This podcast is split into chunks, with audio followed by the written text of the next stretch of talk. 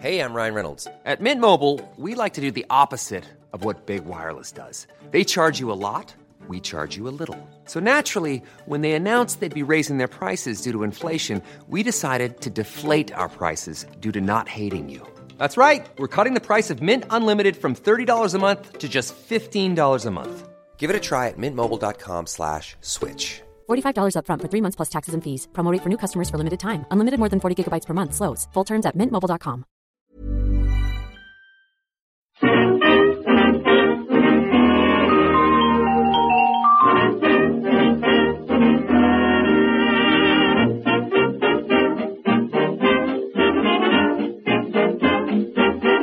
Muy buenas, amigas y amigos. Bienvenidas, bienvenidos una semana más al podcast Reload, programa sobre videojuegos que hacemos desde anightgames.com.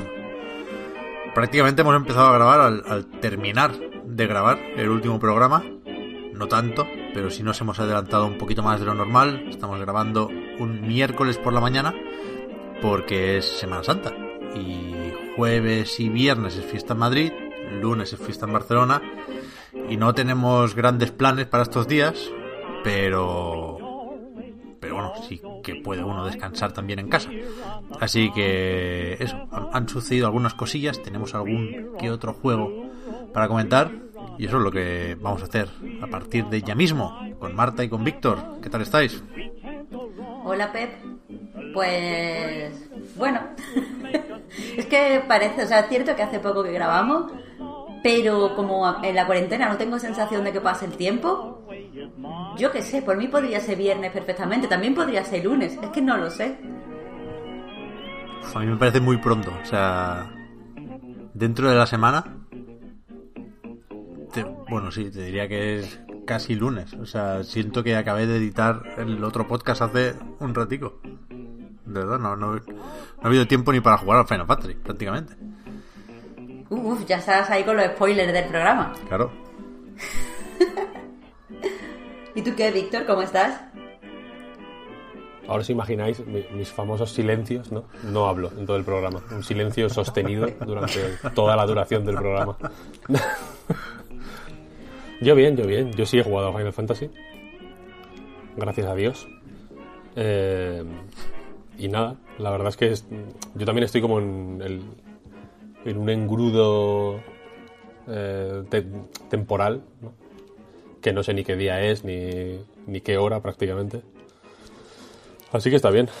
Ayer, de hecho, cuando vi el... Estaba aquí escribiendo en el ordenador y de pronto miré el, la barrita de arriba del Mac, ¿no? Que te pone como el- la hora y el día y tal, ¿no? Y vi que era martes y fue como, no puede ser. Como que martes. Y efectivamente. Yo pensaba que era eh, jueves o algo así ayer. De hecho, Sí, estaba seguro que era también. jueves porque hoy grabábamos podcast. Entonces, como, bueno, pues el día de antes de grabar, jueves. Es muy Yo difícil. también y como- estoy, y estoy cansada, como si fuera viernes, es rarísimo.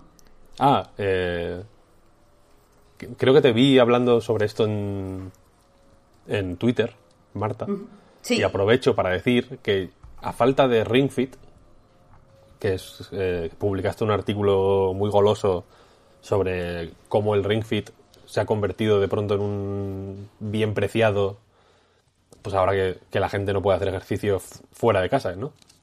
Que es un recurso bueno para hacer ejercicio dentro de casa. Eh, yo ya me estoy empezando a notar mustio de no, de no moverme.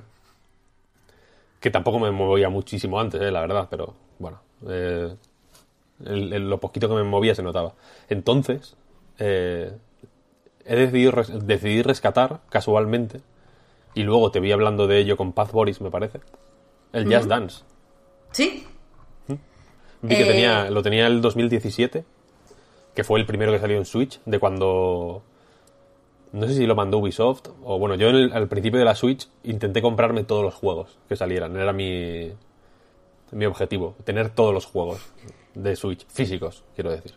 Vale. Entonces tengo de todo. Y, y estaba ahí el Just Dance 17, 2017 y lo he recuperado. Pues yo me he comprado el, el 2019 porque en realidad por casualidad estaba como de oferta en, en la eShop. Estaba el 2019 a 15 euros creo y el 2020 a 20, pero no me había dado cuenta que venía con una suscripción, así que en realidad he hecho la compra incorrecta. Eh, pero aún así, eh, nunca había jugado al Just Dance porque tenía serios prejuicios eh, sobre el juego y me ha sorprendido ultra gratamente. O sea, es muy divertido y aunque la primera canción te, sientas, te sientes como un imbécil porque no sabes qué hacer, nada más que le coges un poco el tranquillo, sí que te sientes que estás bailando, sí que te... Además sudas un montón. tienes, tienes como además un modo sweat eh, de sudor, donde cuentan las calorías y te ponen retos más relacionados, o por lo menos en el 2019, con eh, hacer ejercicio. Y, además te pone como en cada canción eh, cuánto, o sea, cómo de duro es desde el punto de vista del cardio. Y me lo, me lo estoy pasando bastante bien. O sea, además es ideal tener el, el Just Dance como para hacer un poquito de cardio y quemar calorías y después en el Ring Fit haces un poco de ejercicio anaeróbico y acabas agotado, ¿eh? Está la Switch a todo. Lo mejor, lo mejor. Madre Bueno, mía. Just Dance está hasta en la Wii, yo creo, ¿no? No sé si Sí, en sí. 2020 lo sacarían en Wii ya, pero hasta ahora salía en Wii también. Bueno, sí, el 2020 es el de hace unos meses. Eh, digo yo, sí. En Wii, en Wii. Yo lo he tocado, vaya, ese juego. Joder, qué maravilla. Sí, sí. Yo, yo no juego nunca un Just Dance. Soy de Dance Central. Soy talibán. De Harmonix. Que esto no lo hemos comentado. Los pobretes están ahora con el de ser DJ, ¿no? Fuse. Que pinta de aquella manera. ¿Se llama, ¿Se llama Fuse? ¿O Fuse era este de tiros de, de Electronic Arts? Fuse era el de Insomniac, sí. No recuerdo cómo se llama, era un nombre así rarete. Pero vaya, que esto ya... Aquí se remezcla un poco más. Es un poco más propio el juego. Pero DJ Hero fue el principio del fin. DJ Hero, yo conozco a una persona que jugó muchísimo más de lo que nadie ha jugado a ese juego. que años des- cuando el juego ya estaba descatalogado, que era una cosa en plan, esto ha sido un fracaso, a tomar por culo el DJ Hero y tal, seguía jugando a diario. Y está bastante bien, la verdad. Fuser se llama, Víctor. Fuser. Llevas Fuser. bien, Ah, Por ahí estaba la cosa, claro. Sí, sí, sí, sí.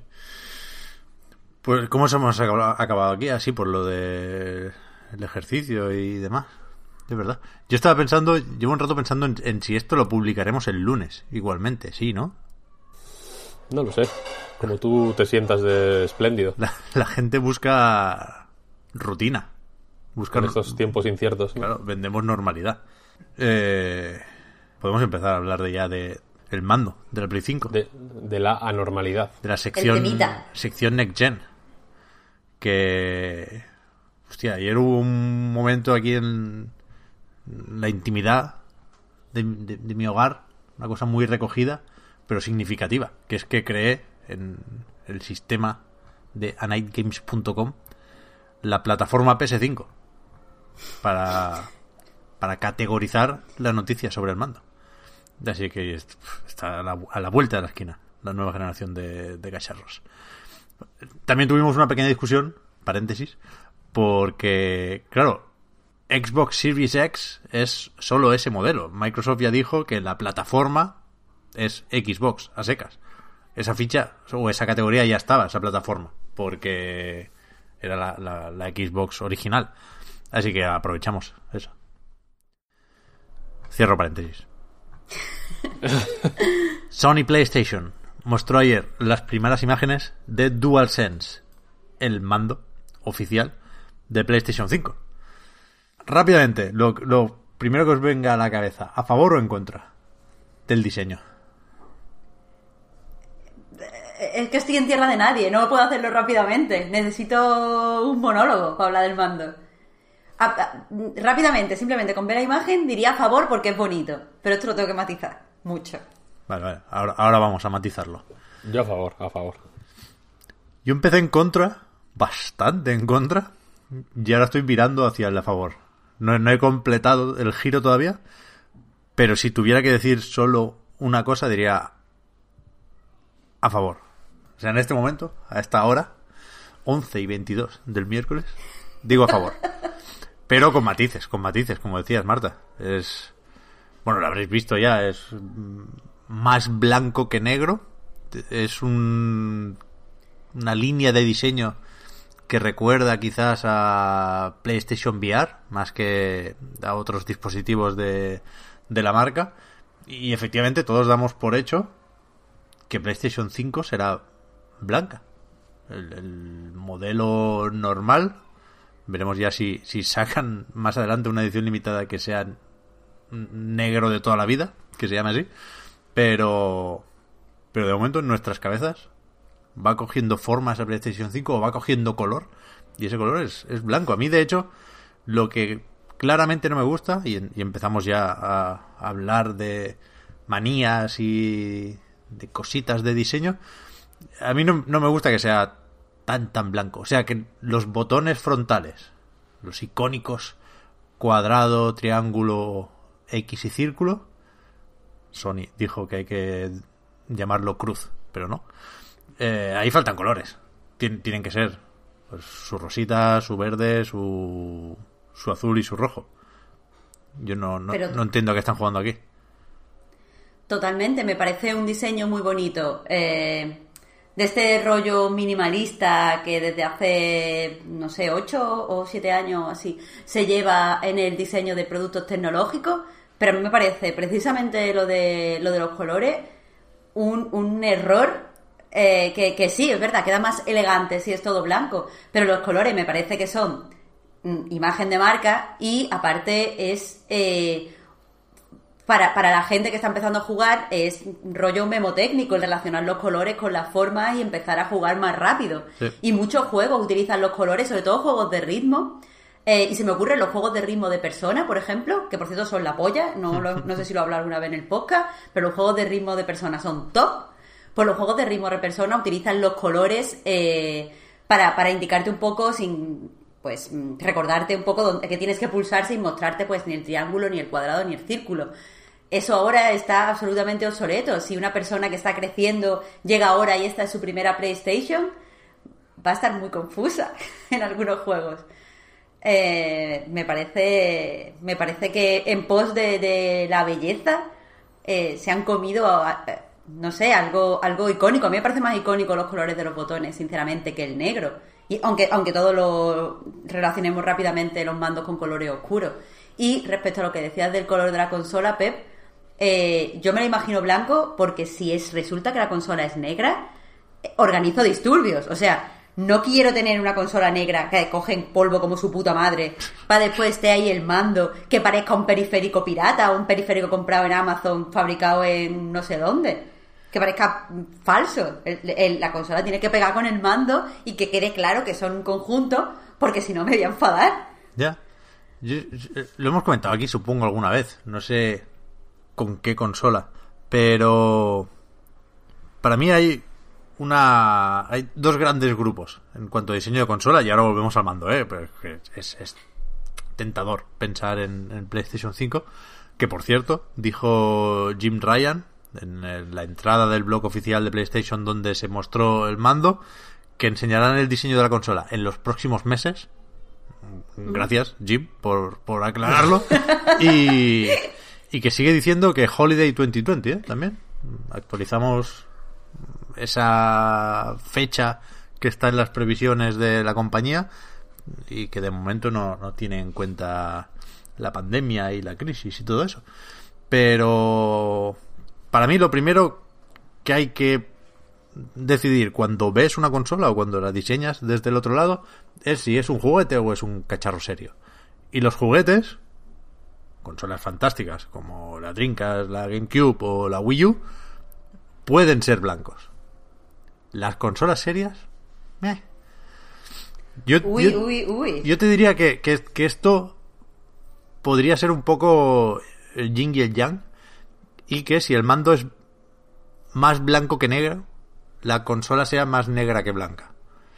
¿Sabes? Que sea como los colores invertidos respecto al mando. Eso podría estar guay. Un poco fascista esto que has dicho, ¿no? Porque A mí me acaba de volar la cabeza lo de los juguetes y los colores. Eso, eso eh, me, me voy ahora cuando terminemos el podcast a meditarlo y la semana que viene sale el artículo porque me acaba de, de, de- de volar la cabeza esto del diseño, los diseños serios y oscuros como los trajes y sobrios y no sé qué y los juguetes. Sí, sí, sí, yo entiendo de dónde viene, pero eh, me parece eh, imposible no ver cómo lo, los oscuro, lo de verdad, lo sobrio se relaciona con un poco lo, pues no sé, lo, eso, lo, lo sobrio, lo adulto y en cierta forma lo masculino, no sé. Tengo que meditar esta idea, pero me, me encanta. Yo, pues. yo tengo la Wii U negra, no sé cómo la llamaban, Premium o algo así, que tenía un poco más de memoria y no duermo por las noches. La Wii U canónica y bonita y buena es la blanca. Es verdad. Y la, la- la- vale dos duros en el sexo, siempre lo digo, la tengo que comprar. Para, aunque sea para tener recambio del cable, que lo tengo un poco pelado. Pero por eso es que, es, que, es que no es poca cosa el color de la consola, ¿eh? Luego ya si sacas la edición especial de no sé qué, pues la pintas como quieras. Pero a mí me parece un tema serio este. Lo digo, lo digo de verdad. No, no, Mientras sí, me río. No me estoy, no, no me estoy riendo de, de lo que han dicho. Me parece honestamente interesante, Pep. No nos reímos de ti, nos reímos contigo. Exacto. Que no, que, que nadie. No, no hay risas aquí, no hay risas. Esto es purita seriedad. Eh, pero que no sé, que cuándo vamos a abrir el meloncito del 360 y las comparaciones, inevitable. ¿Qué quiere decir? ¿La forma del mando? Sí, el hecho de que sea más gordito, más redondeado, que hayan pegado un poco, eh, pues la, o sea, hayan como subido y echado un poquito hacia los lados, parece, en las comparaciones, que no lo he tocado, evidentemente, pero en las comparaciones de, de los mandos uno frente a otro, parece que han subido eh, los sticks a las crucetas para que sea un poquito más ergonómico, los laterales ya no son tan líneas rectas, a mí me, me da aires de 360. Sí, un poco sí, no me parece mal. Lo, lo imaginábamos ya porque eh, entre patentes, filtraciones y hostias, yo creo que, que estaba más o menos claro que, que sería un pelín más hinchadito este mando. Y, y, nos queda la duda del tamaño, es verdad. Ayer vi una comparativa que, digamos, superponía imágenes de este DualSense y de un DualShock 4 suponiendo que el tamaño de los sticks es el mismo, ¿no? Centrando la imagen por ahí o alineándola. Y, y es verdad que, que aquí las, las empuñaduras, los grips estos, sobresalen un poco más. O sea, el, el mando es un pelín más grande, pero decían en el blog de PlayStation que, que por eso, por el cambio de ángulo, eh, se siente un pelín más pequeño de lo que es el mando. O sea que, digamos, tiene un volumen un poquito mayor, pero entiendo que a la mano se siente más o menos igual que un DualShock. Tiene pinta de ser cómodo, vaya. Yo, yo no tenía ningún problema con el DualShock 4. Sí, unos cuantos con el DualShock 3. Y esto lo veo y me, me- imagino jugando cómodo, vaya, no. No creo que haya mucho debatito ahí. Pues yo sí que tenía problemas, lo he contado varias veces en el podcast con el DualShock 4 y era que me costaba mucho llegar al, pad. Tenía que mover la, toda, toda la muñeca y, y cuando lo tenía que hacer mucho o cuando tenía que dar mucho, por ejemplo, triángulo pad, me, me acababa doliendo muchísimo eh, las manos. Porque tengo la- las manos pequeñas y los dedos cortos. Eh, este parece que va a ser más cómodo simplemente porque el pad, no sé si os habéis dado cuenta, en vez de ser recto, eh, la, la integración en el mando es como, no sé, como con forma de barra, no sé cómo, cómo explicarlo. No, no está, o sea, puedes darle, por ejemplo, por las esquinas de arriba, puedes, ti- tiene como más superficie, parece, eh, por las comparaciones que tú dices, Pep, para tocar, y a mí eso me parece, me, me indica que va a ser más cómodo, y, el hecho de que sea más, más pujado, más gordito y redondeado por los lados, creo que encaja mejor en la, en la forma de la mano. Tiene, o sea, menos los, los stick, que después si eso entramos, me parece que va a ser bastante más, más cómodo, me, va- me da buena, buenas vibraciones, más allá del color de los botones. Pero el co- los botones no tienen color. Un poquito. ¿Sí? Yo no lo veo. No lo veo, yo tampoco. En, en las dos ver. imágenes que tengo, ¿no? No, no me hagas abrir el Photoshop, pero vaya, yo en en la imagen así ampliada no, no veo Ah, color. no, no, no, no hay, no hay. O sea, yo, yo no sé si le pueden meter incluso luces detrás, pero me parecería un poco loco encarecer el mando por ahí y no enseñarlo. En, en- en esta imagen donde parece que claramente el mando está encendido, ¿no? Porque sí hay algunas luces saliendo por los laterales del, Sí. del, del touchpad, del panel táctil. Así que, no sé, se me hace muy raro eso, la verdad. Que yo ayer creo que es... No, no, no, Igual viste un... Un Photoshop, Photoshop, a decir. me- Sí, me puso uno, por ejemplo, Pollo Muerto, no sé si lo Sí. visteis, donde los botones tienen colores y me parece mm, bastante mm, mejor, bastante más bonito. Sí. ¿Qué te- qué- el, el mando, Víctor, que tú no has dicho, ¿qué te parece en general? Bien, bien. Sí, ¿no? Mm, Sí, no sé. o sea, me dan igual los mandos generalmente. No... Total, lo vas a coger mal, ya lo dijiste el otro día. Te sudan las Sí, no, no sé. O sea, aquí, por ejemplo, me interesa más, mm, no sé, algunas funciones de las que hablan a mayores, ¿no? Como el, la- lo áptico esto y toda esa mierda. Ahí está. A ver qué, a ver qué, qué, qué pueden aportar por ahí. Es la típica cosa que luego se usa por contrato en los first party y poco más, ¿no? Eh, pero luego también el botón create este, ¿no? Como el... El El nuevo share. Efectivamente, el, el heredero del botón share. Que sí que... O sea, me interesa porque el, en el, bot- el botón share lo... Dan mucha la matraca con eso en el, en el, en el blog, ¿no? Donde lo presentan, de, de que es un industry first y todo esto. Sí. Porque sí que... Sí que se ha convertido... Quiero decir, ahí lo vieron, lo vieron venir bien, ¿no? El, el que compartir contenido pues era algo interesante y algo que la gente quería hacer. Eh, Y que el, el- o sea, claramente lo dicen porque el botón nuevo del mando de Xbox se llama Share. ah, se llama Share también. Sí. Sí, sí. Pero a ver qué, a ver qué meten por ahí, ¿no? En el, al ser Create, vete a saber. Eh. Tienen, tienen mucho, por ejemplo, en el, en, en Play 4, todo la- lo que tiene que ver con la aplicación de edición de vídeo, que no está mal, eh, está bastante desaprovechado, porque me da la sensación de que es la típica cosa infrautilizada, que como por estadística, digamos, no ven, que no se usa, pues que la dejan un poco de lado para priorizar en otras cosas, ¿no? Pero que creo que tiene potencial. Y, y, y Stadia, por ejemplo, eh, de- de- entre sus cuatro o cinco eh, killer features, por así decirlo, una de ellas era algo algo más cercano a a- a- al concepto de crear que al de compartir, ¿no? Porque había se podían crear como desafíos eh, para lanzárselos a tus colegas, cosas así, ¿no? Me, me parece guay, me parece una idea con potencial, quiero decir. A ver, estamos hablando mucho de, de eso, de la estética, porque llama la atención, porque es un cambio sorprendente más que, que otra cosa, ¿no? Porque es verdad que si no decimos lo contrario, es que el resto de elementos del mando son como, como llevan un tiempo siendo en los DualShock, ¿no? Los sticks están en el mismo sitio, el número de botones es el mismo, el altavoz sigue ahí, ahora han metido también un micro, voy, voy tachando cosas de la lista, pero el, o sea, la entrada en el blog de PlayStation era bastante escasa en detalles.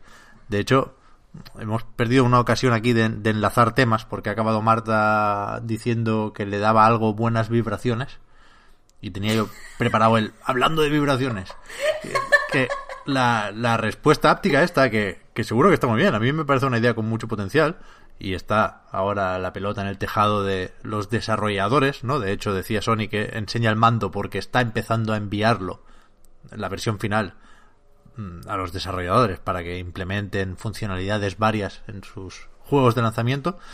Y, y a mí lo, lo que me tiene mosca es que ponen exactamente y solo los dos mismos ejemplos que habían puesto ya, ¿no? Sobre, insisto, esta respuesta áptica y estos eh, gatillos adaptables, creo que los llaman, que son lo de notarás, ya te contaremos cómo, cuando cambias la superficie por la que conduces en un juego de coches, ¿no? Pasar del asfalto al barro, y después lo de tensar el arco.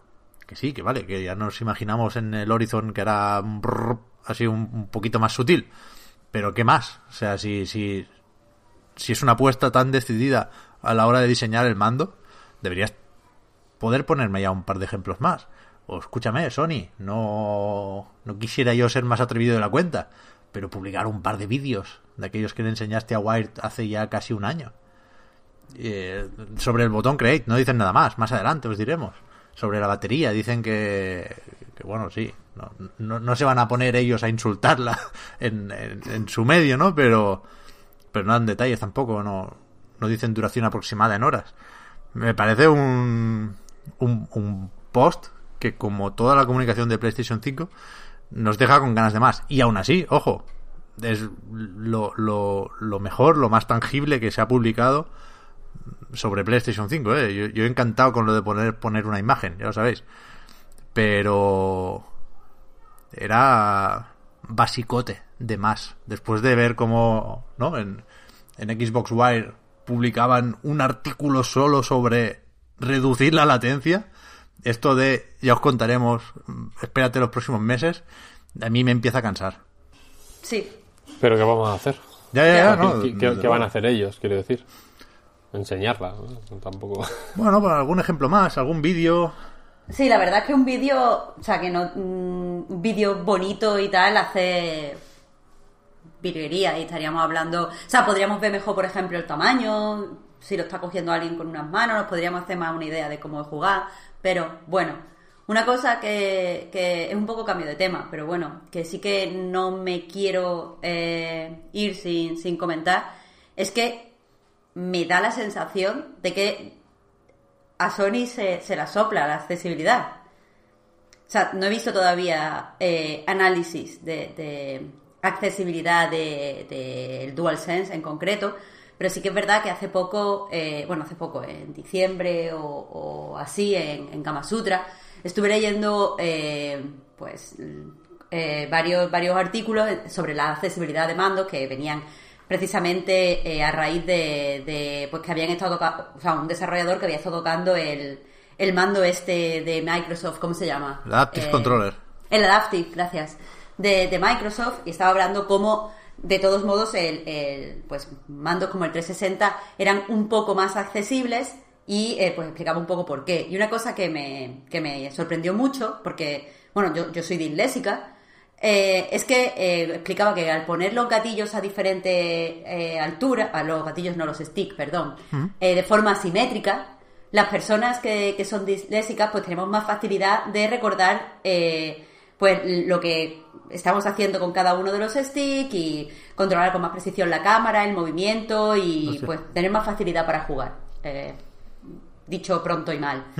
Eh, y precisamente lo comentaba en el Fan Sirius con un oyente del Reload que me decía que le hacía mucha gracia porque cuando yo jugaba a juegos de la Switch o jugaba con el con un mando de, de Xbox en el, en el, PC, pues jugaba muy bien, pero cuando jugaba, por ejemplo, en la, en la Play, eh, y me lo comentaba a raíz de, del juego este del barco de terror, que estoy hoy súper espesa, el el uh, bueno el juego este que es una antología de terror de los que Man hicieron Until Dawn, el Man of Medan me, me comentaba que, que, le hacía mucha gracia porque cuando llevaba mucho tiempo hablando o llevaba un tiempo tal tenía como que tocar los stick otra vez así como, como con más angustia. Y me he estado dando y desde ese punto me he estado dando cuenta que es verdad que a los dislésicos nos cuesta más si lo tenemos a la misma altura porque tenemos que estar todo el tiempo reafirmando los controles. Pero si están en, un, en una posición asimétrica rápidamente eh, nos metemos a, a, jugar y como que es más inmersivo para nosotros.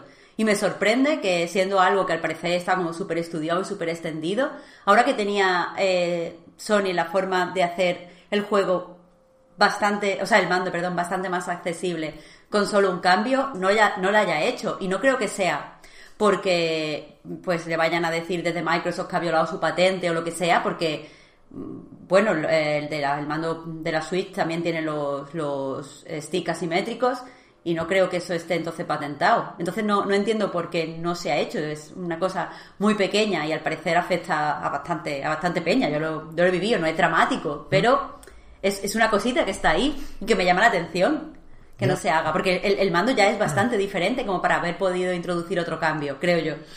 Yo, yo no había pensado, la verdad, y personalmente no, no noto mucha diferencia entre las dos posibles posiciones de los sticks, ¿eh?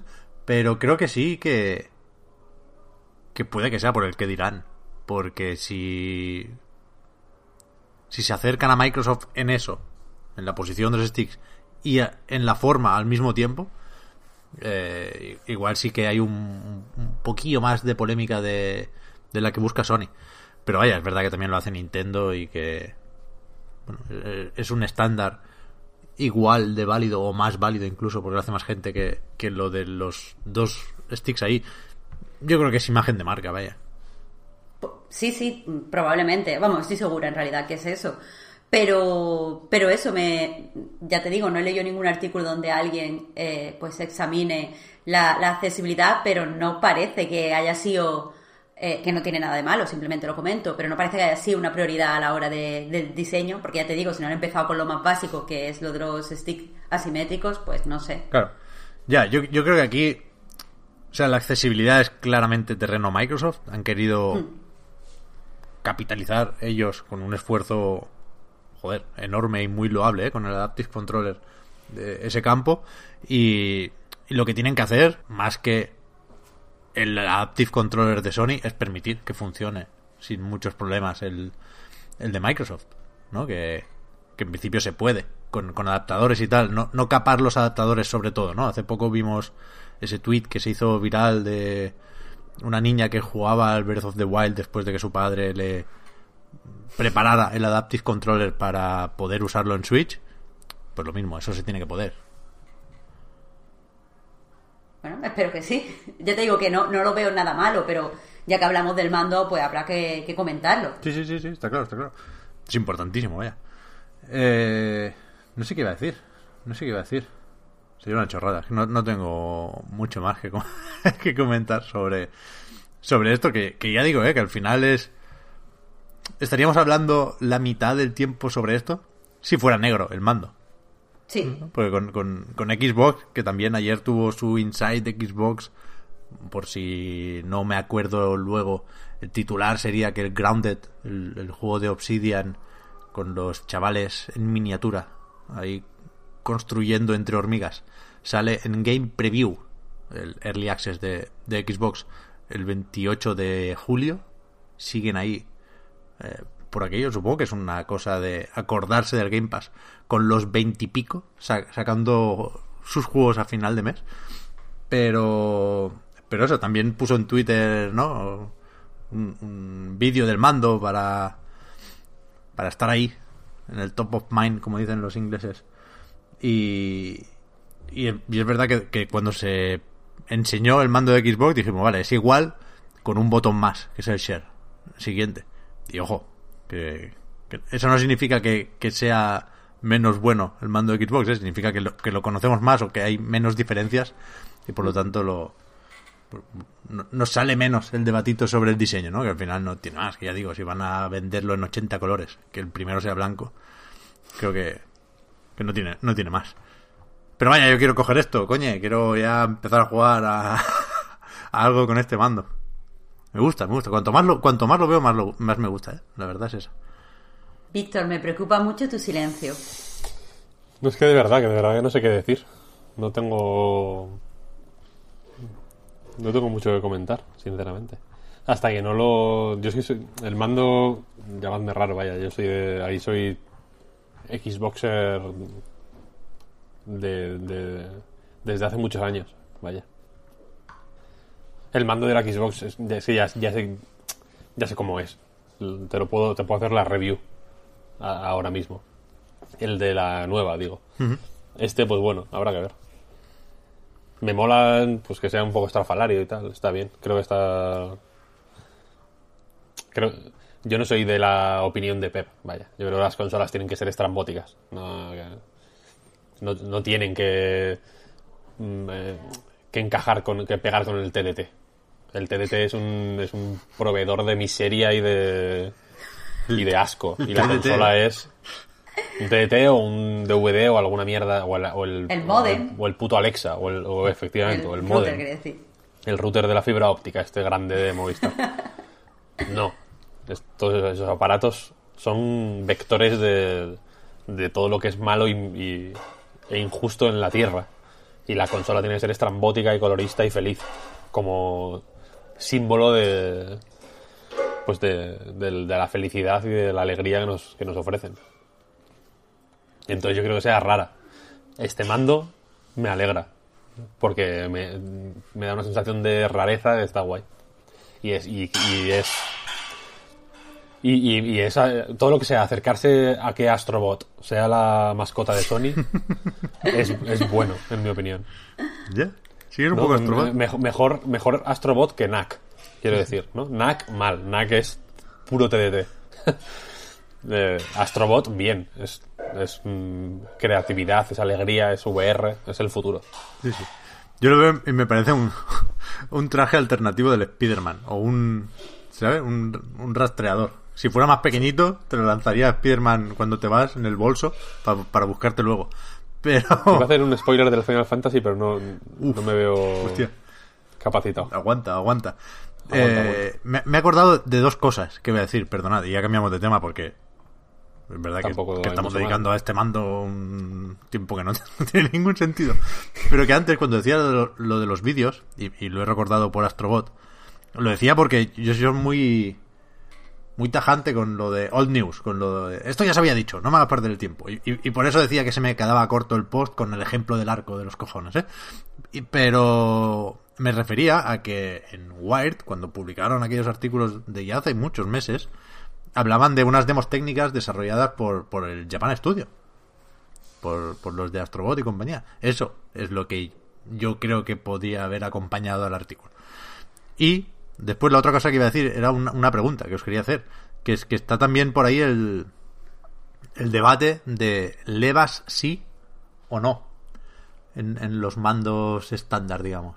Que para los pro gamers, para los élites y demás, pues, pues parece claro que sí, ¿no? Que lo prefieren. Y de hecho ahí está el accesorio este que Sony acaba de poner a la venta para el DualShock 4, que entiendo sería muy cafre hacer lo contrario, que será compatible con esto también, a falta de levas de serie.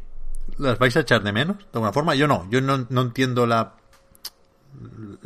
la pasión que hay ahora por las levas.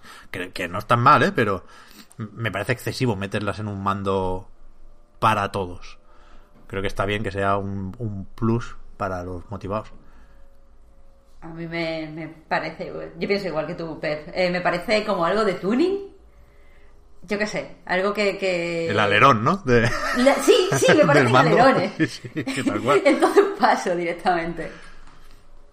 Vale, pues ya está. No sé, yo creo que pueden estar. Yo es que no las he probado nunca, sinceramente. No tengo un Elite ni nada, entonces no. Están bien, esto nos lo decía alguien también. Se ve que están bien en el Steam Controller. Ese gran olvidado que se dejó de fabricar, ¿no? Ya, porque lo- se lo quitó de encima Valve en una de las últimas ofertas o promociones. Pero se ve que están bastante bien porque est- están como más integradas en el grip, ¿no? Sobresalen menos y parece que se tengan que desmontar menos. Eso no importaría. O sea, como en... No sé si se rumoreó esto en algún momento. Un poco como el rollo táctil trasero de la Vita. El que puedas hacer algo detrás del mando no me parece mal, porque al final tienes casi todos los dedos ahí, ¿no? El, el que el 80% de los dedos están detrás. Pues bueno, si, si- si estás con los gatillos no tan no tanto porcentaje. Pero bueno, tienes muchos dedos quietos ahí detrás que se pueden usar. De ahí las levas, ¿eh? Pero creo que, que se, se puede evolucionar el concepto de leva. Y si no, pues no lo pones y tampoco pasa nada. En fin, va. Cambiemos de, de tema, a no ser que os haya quedado también algo pendiente por ahí. ¿No? Mm, En principio no. Pues ya está. Este era el DualSense. No, no, no lo vamos a llamar por su nombre ni una sola vez. ¿no? Yo, yo he dicho más veces DualShock 4 hoy que en toda la generación. El mando. Yo lo llamo el mando de la Play 5. claro, claro. El, el nombre más adecuado. De hecho, No, es un- No. menos. menos pretencioso, ¿no? Está bien. claro, mí es que el nombre DualSense no me gusta nada, porque dos sentidos son, son pocos. ¿Sabes? Son menos de los, Claro, de los que te deberías tener. Tienes que, que descartar mucho, vaya, vista, oído, te queda muy, muy, muy limitado con solo dos. No, no me gusta. Eh, pero vaya, antes de pasar a Final Fantasy VII Remake, que igual será el único juego sobre el que hablaremos hoy con cierta profundidad, yo necesito un poco más de peloteo. Necesito hacer cosas un poco más ligeras para, para acabar de despertarme. Y, Y tenía apuntado aquí Honkai. Creo que está bien Va siendo hora. en, es- en eso de, de- de comentar a qué hemos estado jugando estos días. Y como han sido pocos los días que han pasado desde el último programa, pues, pues yo traigo el, el Honkai y el Fortnite. O sea, no sé si, si esto ya cuenta como perversión, Víctor. Que, Sí. que llevo Sí, un rato intentando pensar en, en la que quería comentar, porque hoy, antes de empezar a grabar, de hecho, tengo una perversión para comentar, si hay sección, y si no, la creamos a partir de aquí. Y no me acuerdo ni un poco, no hay manera. Llevo todo el rato pensando en eso también. Pero bueno, en, en el Fortnite han metido a Deadpool, que ya lo sabíamos de cuando se anunció el pase de temporada, pero está bastante guay el modelo. Y, y, en- y el Honkai lo han actualizado, que es algo que también se podía saber porque hay regiones en las que el servidor, digamos, se actualiza antes y hay un servidor beta. Y hace tiempo que había gameplays en YouTube, por ejemplo, de eso. Pero yo no lo había visto. Cada cierto tiempo actualizan, ¿no? Y meten más personajes y a veces meten mapas y modos y amplían el juego pues, como cualquier otro game as service. Y resulta que le han puesto un, un nuevo mundo abierto. Van tres, son pequeñitos, pero ya van tres. Que es Devil May Cry. O sea, por si no habéis seguido esta historia, que para no dormir, eh, Honkai Impact Third es un juego para móviles en principio, aunque ahora está también el cliente para PC y está bastante bien. Eh, que, que no deja de ser un intento de hacer un bayoneta free to play con todo lo que eso conlleva de las mierdas de las cajas de loot. Pero bueno, yo llevo muchos años enganchado. El otro día me dieron la recompensa por hacer login 600 y pico días. O sea, dos años. Ahora se celebran dos años y yo estaba ahí muchos de esos días. Total, que esta actualización, el juego plagia con un descaro... Se, se- la suda todo completamente, vaya. Y, y si ya era una copia de Bayonetta, ahora es también una copia de Devil May Cry. O sea, es- este nuevo mundo abierto, esta actualización, es Devil May Cry. Sea, mete a un pavo nuevo que es el Nero, pero tal cual. Y está por ahí una colega, la May, que en esta ocasión es un poco el Virgil de Devil May Cry 3 y 4, más que otra cosa. Pero lo de Nero es exagerado. O sea, los- las animaciones son calcadas. Hace el, el derrapito este de Devil May Cry 5, de cuando cambias la dirección, poner el- la mano en el suelo y todo. Es exagerado, eh, exagerado. Pero, siendo de baratillo, de mentirijilla, todas esas cosas condescendientes que queráis, es el puto crossover, ya desde la actualización del otro día, es el crossover entre Bayonetta y Devil May Cry, que se le lleva tanto tiempo pidiendo a Camilla. Es lo que hay. Es así. Es. No, no podéis luchar contra eso ni hacerme cambiar de opinión. Yo me alegro mucho, Pepe, de que tengas ilusiones y todavía algún motivo para seguir adelante. De verdad. No digo que esté bien, no digo que, que lo prefiera al posible, yo creo que poco probable, pero posible crossover de verdad de la buena. Porque recordad, esto aquí es algo que nos tomamos muy en serio, el lore lo permite. Están conectados los universos de Devil May Cry y Bayonetta. Pero de momento, no, no parece que Capcom esté por la labor y, y esto es lo más cercano que, que al final evidentemente no, ¿eh? me sirve para hacer la bromita aquí en el podcast y poco más. Pero como siempre en Honkai, un poco sí, ¿no? Tengo esa esa lucha interna con este juego. Yo es que lo intenté y no. No es mi rollo, lo siento. Prueba el de Not PC. my cup of tea. Víctor Manuel, prueba el de PC. Ah, ¿está en PC? Claro, Ah, Bueno, eso lo cambia todo. Sí, sí, con el mando va perfecto. De... O sea, es, es una conversión moderadamente. Pues bestia. En tanto que salen los botones de la pantalla táctil y todo. Está. A lo bruto. Sí, sí, a saco. Pero. Pero encima de los botones de la pantalla táctil. Te ponen pequeñitos los botones del mando también, por ejemplo. De, de Play o de Xbox. Juego con los dos. Y, y coño, se juega mucho mejor, evidentemente. En fin, que muchos me preguntáis a veces si sigo jugando al Honkai. Y por suerte o por desgracia, la respuesta es sí. Menos, menos, bastante menos. pero sí. Ya está. Ahora ya sí al lío. Ahora sí, ya no. Sí, vosotros no tenéis cosas raras por ahí. Por ahí no jugáis a, mi- no jugáis a mierda, ¿no? A ver, has dicho tú. No, no, lo digo yo, lo digo yo. Pero es que verdad, llevo, ya, ya- llevo unos días obsesionado con jugar a Turok 2. Es mi, mi mayor. En el.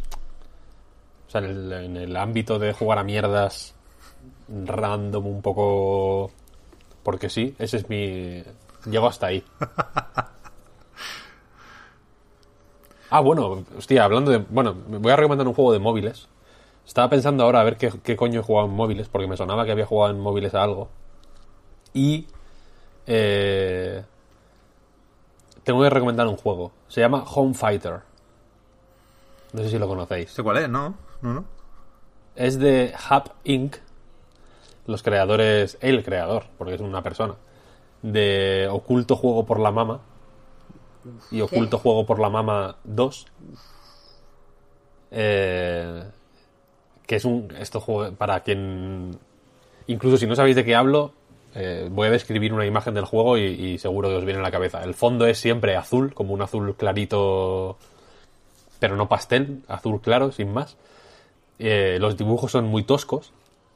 Y oculto el juego por la mama es de. Pues son una serie de mini puzzles barra chistes. En los que pues la mama le oculta el juego, claro. En plan una. Pues la, la consola, vaya. Y el hijo tiene que, que encontrarla. Básicamente, este hombre tiene un montón de juegos.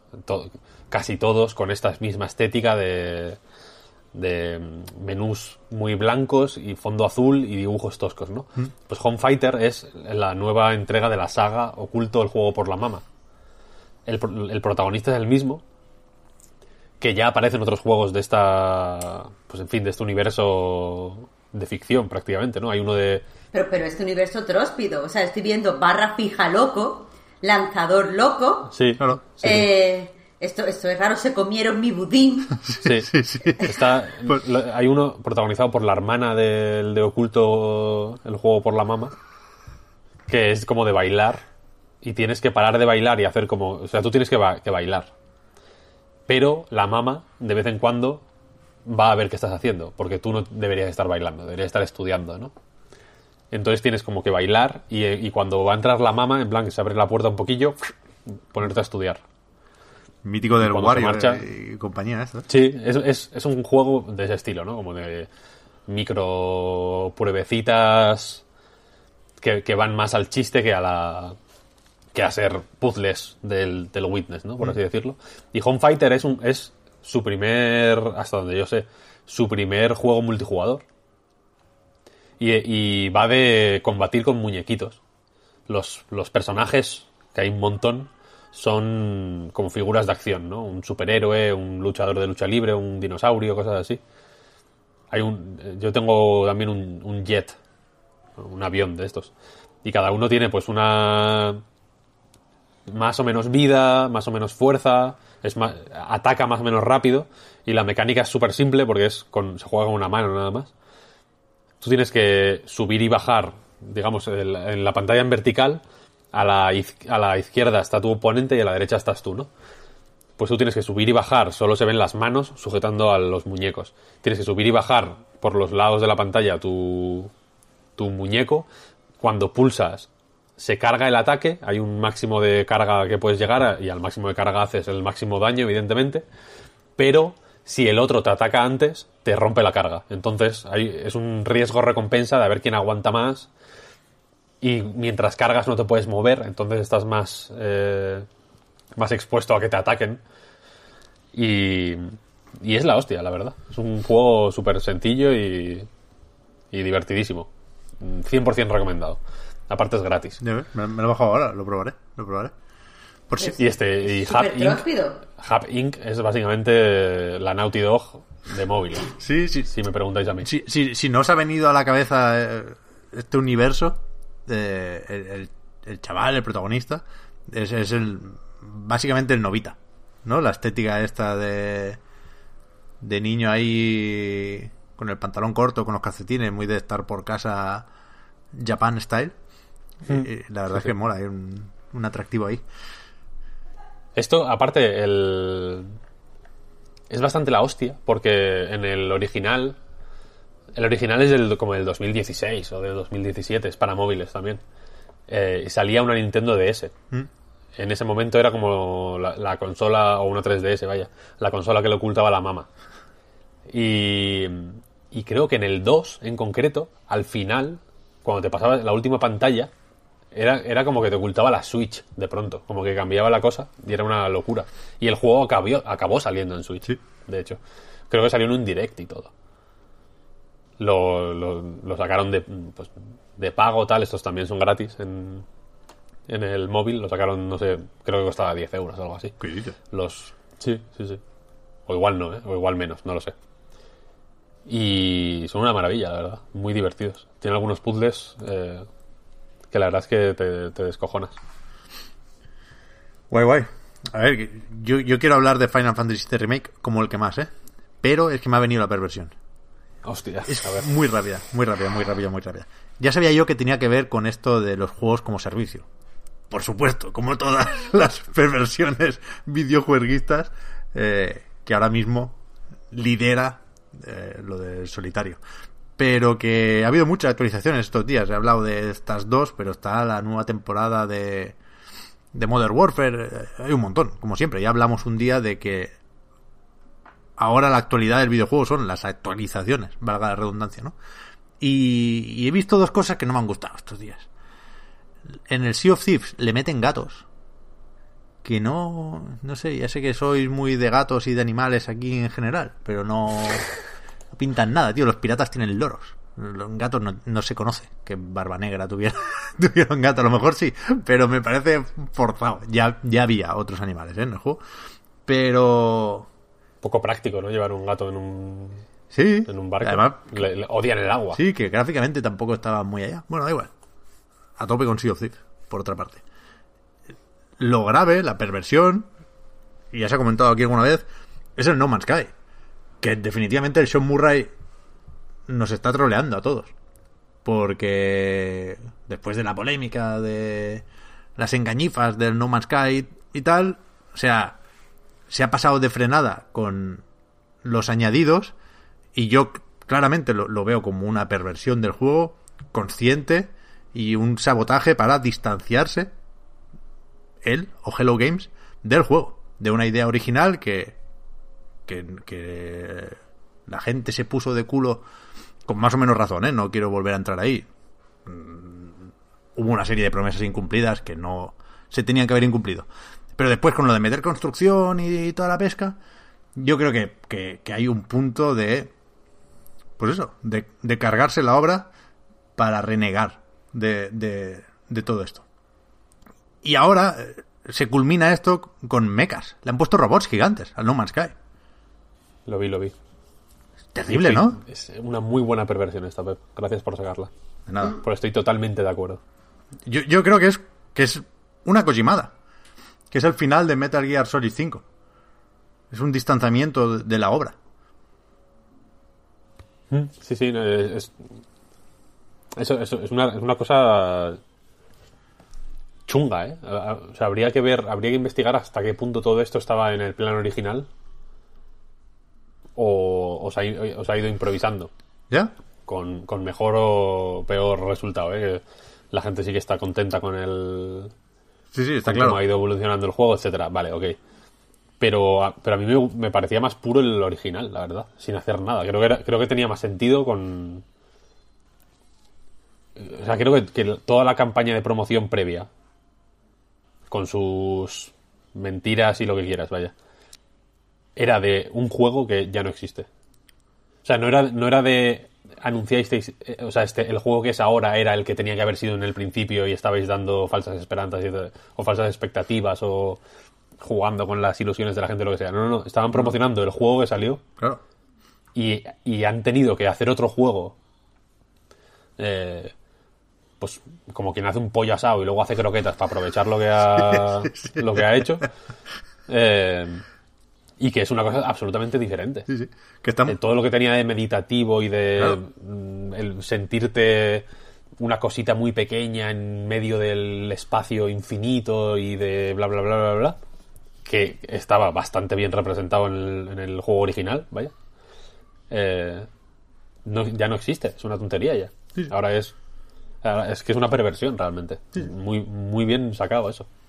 Me gustaría preguntárselo a Sean Murray, ¿eh? ahora que reaparece con The Last Campfire, que por cierto apareció también en el Inside de Xbox. Buena pinta. Yo se lo preguntaría a Sean Murray, porque a lo mejor no, ¿eh? a lo mejor él desde el principio quería ver robots gigantes paseando por, por esos planetas procedimentales o precalculados con el número y, y toda la pesca. Pero creo sinceramente que no. Creo sinceramente que no. Y, y me gustaría preguntárselo, la verdad. En fin, por mi parte, disculpad. Ahora sí que sí, podemos ir a Midgar. Y solo a Midgar. Ay, qué buen- buen- buena manera de presentar Final Fantasy VII Remake, que efectivamente no es un remake de Final Fantasy VII, sino que es un remake de lo que en el Final Fantasy VII original era como una especie de primer acto, ¿no? En realidad, que es eh, lo que ocurre en Midgar, esa ciudad eh, controlada por Shinra, la Iberdrola de- del universo Final Fantasy. Eh, aquí creo que lo hemos jugado solo tú y yo, Pep. Sí, Marta, tú jugaste a la demo. Grabamos una pildorita, ¿no? Comentando eso. Sí, sí, yo jugué a la demo y tengo que esperar todavía para jugar al juego completo porque lo he comprado digital. Estás ahí con, con la predescarga. Eh, Sí.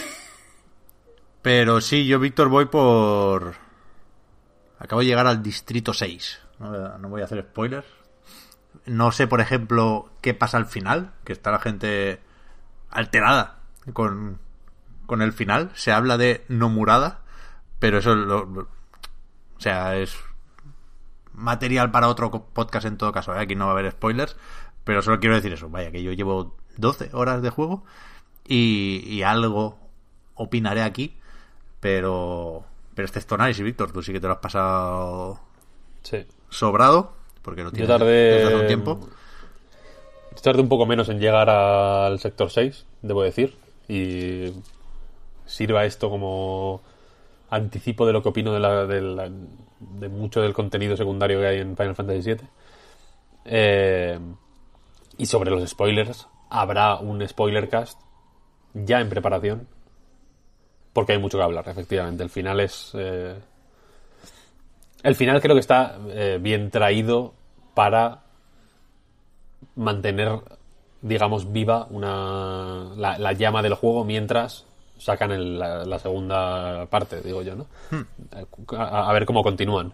La cuestión es que Final Fantasy VII Remake eh, es una eh, retelling en inglés, ¿no? Es, eh, eh, cuenta de nuevo lo que ocurre en el principio del Final Fantasy, del Final Fantasy original, es decir, eh, los, in- los atentados de Avalancha contra eh, Shinra.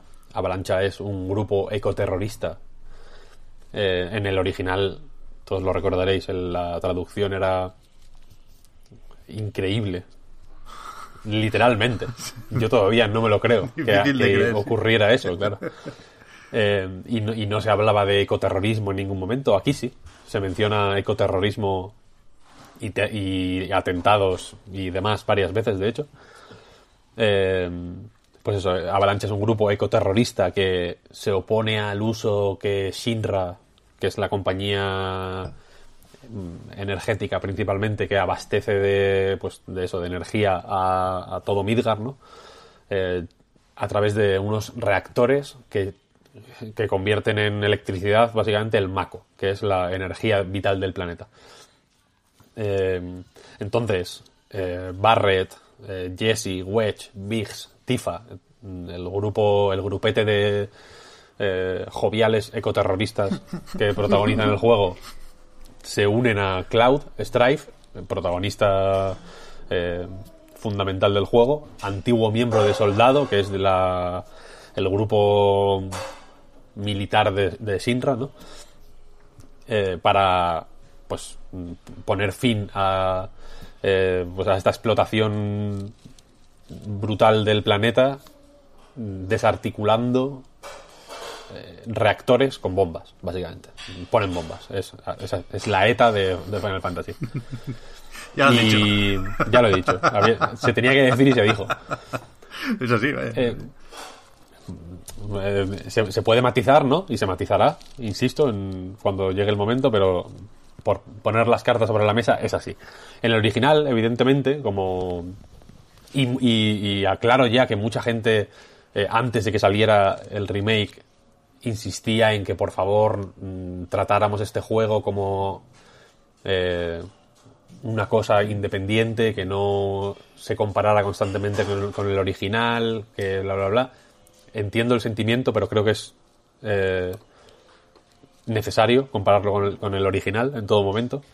Eh, y la cosa es que en el original, que fue un juego absolutamente rompedor en su momento por, por muchos motivos, desde desde por ser el salto de Final Fantasy, que ya entonces era una serie pues eh, con renombre y con, y con mucho prestigio, sobre todo en Japón, pero bueno, ya en todo el mundo en ese momento, a las 3D, a, PlayStation, aprovechándose de las ventajas del, CD, con esos, esas cinemáticas eh, pues para la época absolutamente lujosas, eh, con un diseño de del mundo que en el original yo creo que sigue funcionando bastante bien. Hay que, digamos, atravesar una o dos capas de, pues de, de tecnología rudimentaria y de eh, modelos poligonales un poco toscos y un poco hijos de su época y de fondos pre-renderizados, eh, pues también de su, pues del finales de los 90, en fin, pero que creo que siguen teniendo mucho encanto. Eh, aquí todo eso se ha transformado en un mundo tridimensional súper eh, desarrollado. eh, lo que en el original eran transiciones un poco. no atropelladas, pero bueno. eh, sí, mucho más sintetizadas, ¿no? De lo que has dicho antes del sector 6, pues ahí el, mundo está dividido, el- o sea, Midgar está dividido en sectores, ¿no? Alrededor de un gran pilar central. Eh, el, el- Avalancha, vaya, el grupo ecoterrorista eh, vive en el sector 7, eh, luego vas al sector 5, tal, vas moviéndote por el mapa y esos movimientos del mapa en el original, que ya era, sobre todo, espe- especialmente, vaya, en Midgar, bastante lineal, eh, iba- ibas atravesándolo, pues bueno, había pequeñas zonas de transición entre sectores a veces, pero eran mini mazmorritas, eh, un poco, pues eso, eh, breves, eh, que, que- que intentaban generar un sentido de mezcla de aventura y urgencia, que se apoyaba bastante bien con el sistema de combate, que también fue bastante eh, pues, es, es bastante interesante en el original, ¿no? Porque en el- aunque aquí se ha cambiado el combate por turnos por un sistema más eh, cercano a la acción, ¿no? En tiempo real, con una serie de ataques eh, básicos con cuadrado y, y triángulo que, que pueden ser más cercanos a un, sí, a un juego de acción o hack and slash, como quieras llamarlo, y luego una serie de habilidades y magias que dependen de una barra de que se va rellenando poco a poco a medida que combates y tal, que le da el toque un poco más táctico que, que siempre intenta tener Final Fantasy, pero en el original ya, o sea, los turnos no eran eh, como, yo que sé, como en Octopath Traveler, ¿no? Que puedes estar una hora pensando qué hacer. En el original el tiempo avanzaba. Tú te llegaba tu turno de actuar, pero si no actuabas, a los enemigos también les iba llegando poco a poco, ¿no? Entonces eh, era un combate por turnos, pero que te pero que eh, exigía o, recomendaba pues jugar con agilidad, ¿no? Y, creo que transmitía muy bien este sentido de estamos huyendo de algo, ¿no? Tenemos un objetivo y nos están persiguiendo y hay que darse un poco de vida. Que ocurre en, en- el original en todo el juego. Y aquí, eh, hasta cierto punto también, con sus pausas, ¿no? Entre entre zonas más mm, dedicadas al combate y a la acción y más parecidas a mazmorras tradicionales, ¿no? Con su exploración y sus eh, medio puzzles eh, que pueden ser guiño al tipo de puzzles que se hacía en esa época, pero que también intentan hacer pues cosas más contemporáneas y tal. Hay una serie de pueblos, por así mm, decirlo, en los que la exploración es. eh, en los que no hay combate, vaya, y en los que la cosa es explorar, y hay tiendas, y hay gente con la que hablar, y hay una serie de misiones secundarias que te los. Yo creo que el juego se los. mm, se las hace venir bien porque te lo meten en plan, bueno, Cloud, tú que eres mercenario, ¿no? Pues ve ayudando a la peña y pues te vas haciendo un renombre, ¿no? Como el mercenario de buen rollo que va aquí ayudando a la vasca, ¿no? Y que es el, como el amigo del pueblo. Pero que, para mi gusto, en última instancia son demasiado básicas. Demasiado básicas. El, lo, te lo comentaba a ti en privado, Pep, el otro día, pero en, eh, ya en el, en el primer... eh, en el primer pueblo al que vas, vaya, en, la primera oportunidad que tienes de hacer misiones secundarias, una de ellas, que, que las previews siempre lo ponían como, no, las misiones secundarias expanden el, el universo de Midgar, ¿no? Y, te- y la idea es intentar que comprendas cómo vive esta gente y, por lo que está pasando, bla, bla, bla, bla.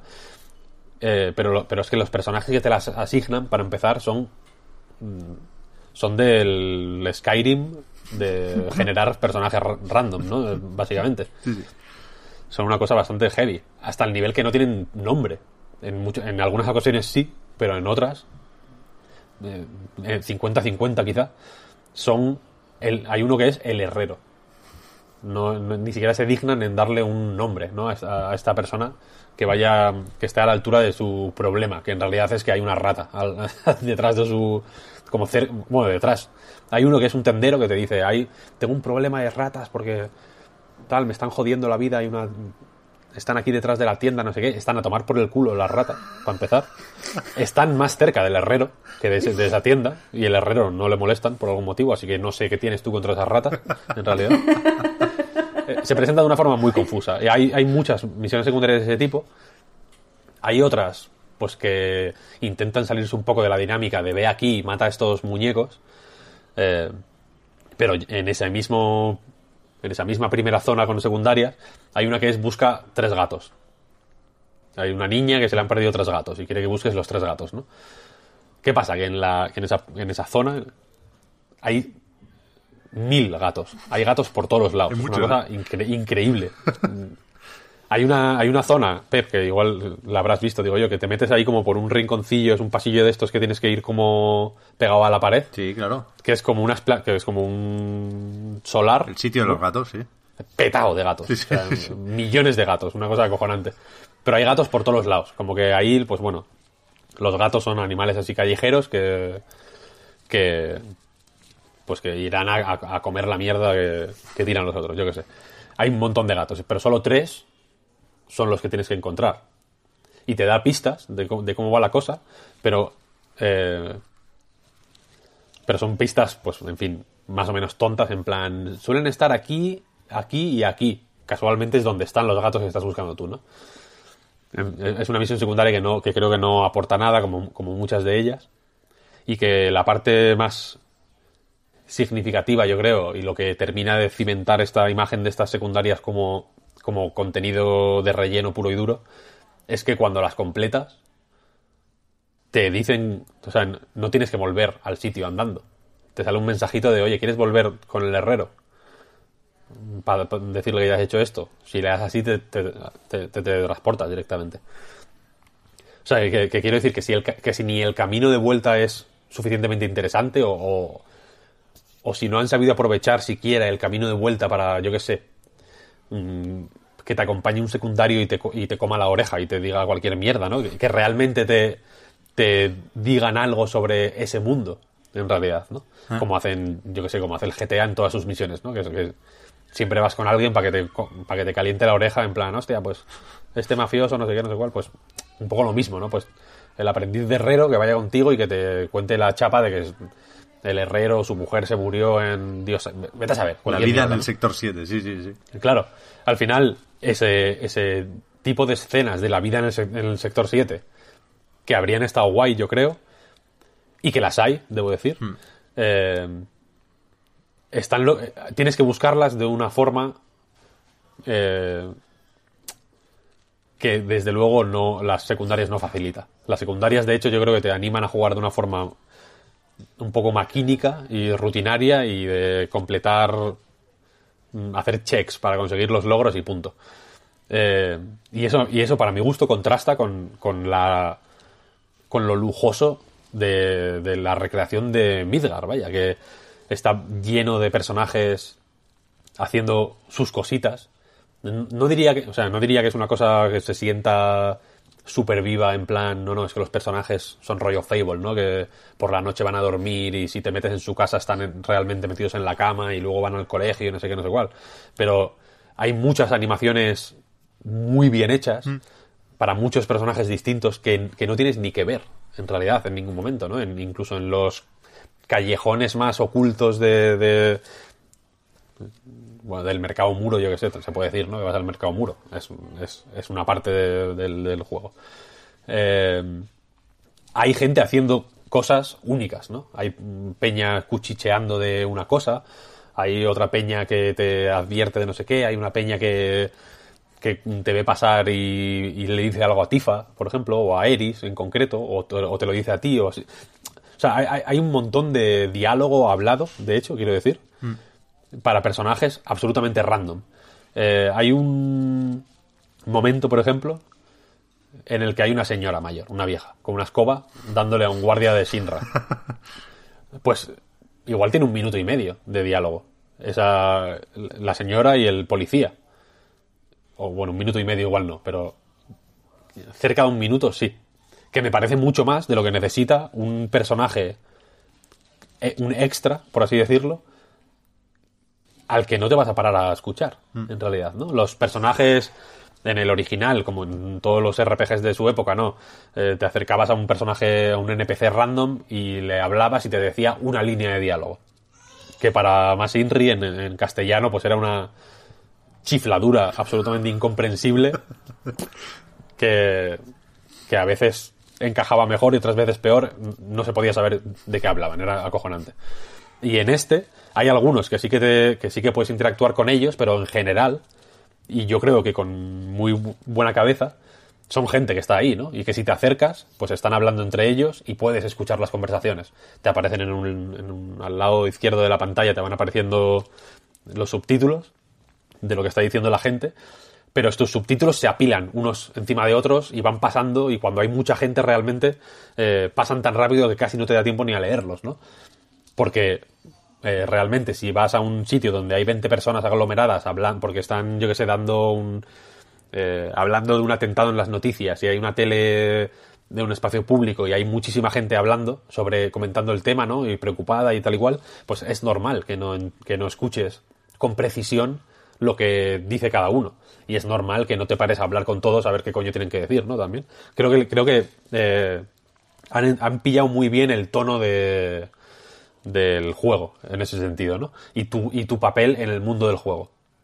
Que eres una persona pues que puede llegar a formarse efectivamente un pues un pequeño papel más o menos importante en esa serie de comunidades eh, desfavorecidas eh, que son las barriadas de Midgar los slums eh, pues a base de eso de ayudar con cosas más o menos cotidianas pero que tampoco pues tienes por qué estar hablando con todo el mundo no no eres el alcalde desde luego ni eres un ni ni nadie te considera un personaje protagonista, en realidad. Tú eres. Me, gusta que, que da la sensación de que tú eres tan NPC como ellos, en, en- en los momentos de más ajetreo, ¿no? Creo que está, creo que está bien eh, representado este, este vivir anónimo de la metrópolis. Está guay. Eh, también está muy bien representado en, en algunas de las escenas nuevas y las zonas eh, que no estaban en el original o que, se- o que solo se sugerían en el original, que aquí sí aparecen más desarrolladas eh, y que ayudan a ampliar pues esas cuatro o cinco horas que era Midgar en el original a treinta y pico tardé yo en pasármelo 40 y algo podrían durar con secundarias y, y combates que solo se desbloquean cuando te lo pasas, etcétera. Eh, como por ejemplo, yo que sé, la- las, las zonas más favorecidas de Midgar, que aparecen también. Es, son zonas que desarrollan de una forma interesante a ciertos personajes, que en el original eran un poco más... eh, no, no random, pero desde luego no, no tenían tanto tiempo como otros para desarrollarse y para que sus cosas te importaran, en realidad. Y aquí creo que lo consiguen eh, no solo manteniendo un nivel muy alto en, en todo el contenido único, por así decirlo, en todo lo que no es secundario. Creo que todas las zonas principales y todas las misiones eh, de historia, por así decirlo, creo que se llaman así, ¿no? De hecho, en, la, en el juego, misión de historia. Juraría que sí. Sí, sí, con el icono azul. Todas las misiones de historia son buenas, quiero decir. Son, todas están bien actuadas, están, están bi- bien escritas, sinceramente. No, porque estén, no, no porque la escritura sea eh, Shakespeare, quiero decir, sino porque es sólida, está bien, eh, es- se entiende, que es- ya es un, in- es, es un comienzo ¿no? con Final Fantasy VII. Eh, pero también recuperan muchas cosas de la- del original, que en, que en el- la traducción original nos habían llegado a nosotros como un poco locas, como cuando Barrett quiere bailar, por ejemplo, en cierto momento, o cuando habla de la pizza, de esa, esa pizza que salen como eh, una un, joder, como un corchete, una, un símbolo de dólar, una exclamación, tal como, como en los cómics cuando dicen tacos, vaya y habla de la pizza refiriéndose a la manera en que está organizada Midgar, ¿no? Que es una placa metálica, digamos, una plataforma metálica eh, construida en lo alto alrededor de del pilar principal y debajo de ellas viven los pobres, por así decirlo. Es una imagen súper explícita de los pobres viviendo por encima de los ricos, ¿no? Los ricos tienen acceso al sol, por ejemplo, y los pobres solo reciben el sol que les llega a, a través del cielo de, de metal, ¿no? Que lo llaman. Y esas referencias esas- y esas, esos diálogos un poco tontainas, eh, pero que también creo que reflejan la manera de ser de cada personaje y tal, están bien llevados aquí. A Eris, por ejemplo, que en el original también tenía mucho menos tiempo para desarrollarse, eh, y aquí tiene un papel mucho más principal. Eh, creo que está mejor llevada. Yo, Eh, yo estaba pensando en eso, Víctor. Me gusta mucho Aeris como personaje. Iris sí, O sea, que es, es dulce sin ser artificial. O sea, está... Hmm. Pues lo que tiene que ser Aeris, vaya, lo que te imaginas viendo el diseño. Que por Eso cierto, es. por si no lo digo después, los diseños de Final Fantasy VII, tanto en el original, que, que bueno, pasaron a, a la puta historia, ¿no? No se puede pedir más. Como aquí, que los respeta y los actualiza de una forma que a mí me parece alucinante. Quizás lo decía el otro día y no me importa pasarme de frenada con esto. Quizá el mejor diseño de personajes de esta generación. Por, por, por el material de partida y por la adaptación. ¿eh? Me parece increíble. Y, y, y son tal y como te los imaginas cuando los ves, los personajes. Creo que eso es el, el mayor logro en, lo que llevo yo de Final Fantasy VII Remake. Mm, Total. Aeris es que de hecho es eh, para mí es representativa porque es un personaje que tiene que ser un poco inocente de más, vamos a ponerlo así, ¿no? Tiene que ser un poco infantil, un poco eh, con un humor un poco raro que te saca un poco de tu lugar por por cómo, por, por dónde mete los chistes, por ejemplo, en qué situaciones y tal, pero al mismo tiempo es una persona que tiene un papel principal en su comunidad, eh, ayudando a, a- a- los niños del orfanato, que, que es fuerte, que tiene... eh, que, que, sobre todo si conoces el original, eh, creo que aquí han conseguido crear una tensión muy eh, interesante en Aeris y en su relación con Cloud. Su relación con Tifa es la hostia, creo, que la- creo que es la, mejor novedad de- del remake. Está, está muy bien, sinceramente. Sí, sí. Y en ese sentido, la, la recreación de todo lo que ocurre eh, en, porque la gran mayoría de lo que ocurre aquí ya lo conocíamos, quiero decir. Eh, es excelente. Es fenomenal, sin duda. Eh, ahora quería hacer un, algún... Es que no quiero hacer ningún comentario sobre los, los cambios y cómo llevan al final. Eh, quizás lo más polémico, evidentemente. Todo el mundo... O sea, es un juego que está eh, con relojería suiza diseñado para que cuando todos los engranajes del juego llegan a un punto concreto, que es aproximadamente una hora y media antes de que acabe, no puedas hablar de otra cosa.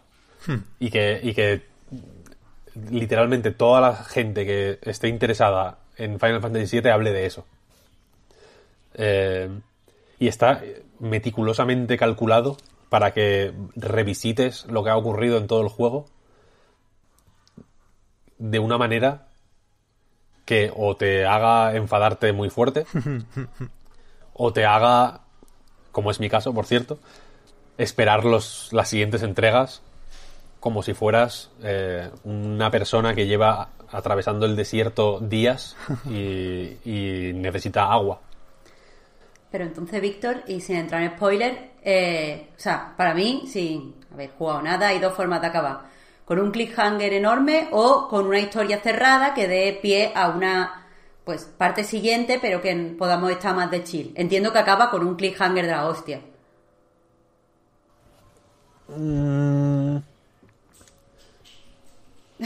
Sí, a ver, sí, eh, acaba con un cliffhanger de la hostia, porque de hecho, si, si eh, haces la prueba, quiero decir, mm, el original está en todas las consolas ahora, en Xbox creo que está en el Game Pass incluso, no lo sé. Eh, si lo jugáis ahora, la parte de Midgar, y cuando salís de Midgar, eh, hay un momento en el que vas en moto y es como, digamos, el final de Midgar. Eh, lo- lo dejas ahí.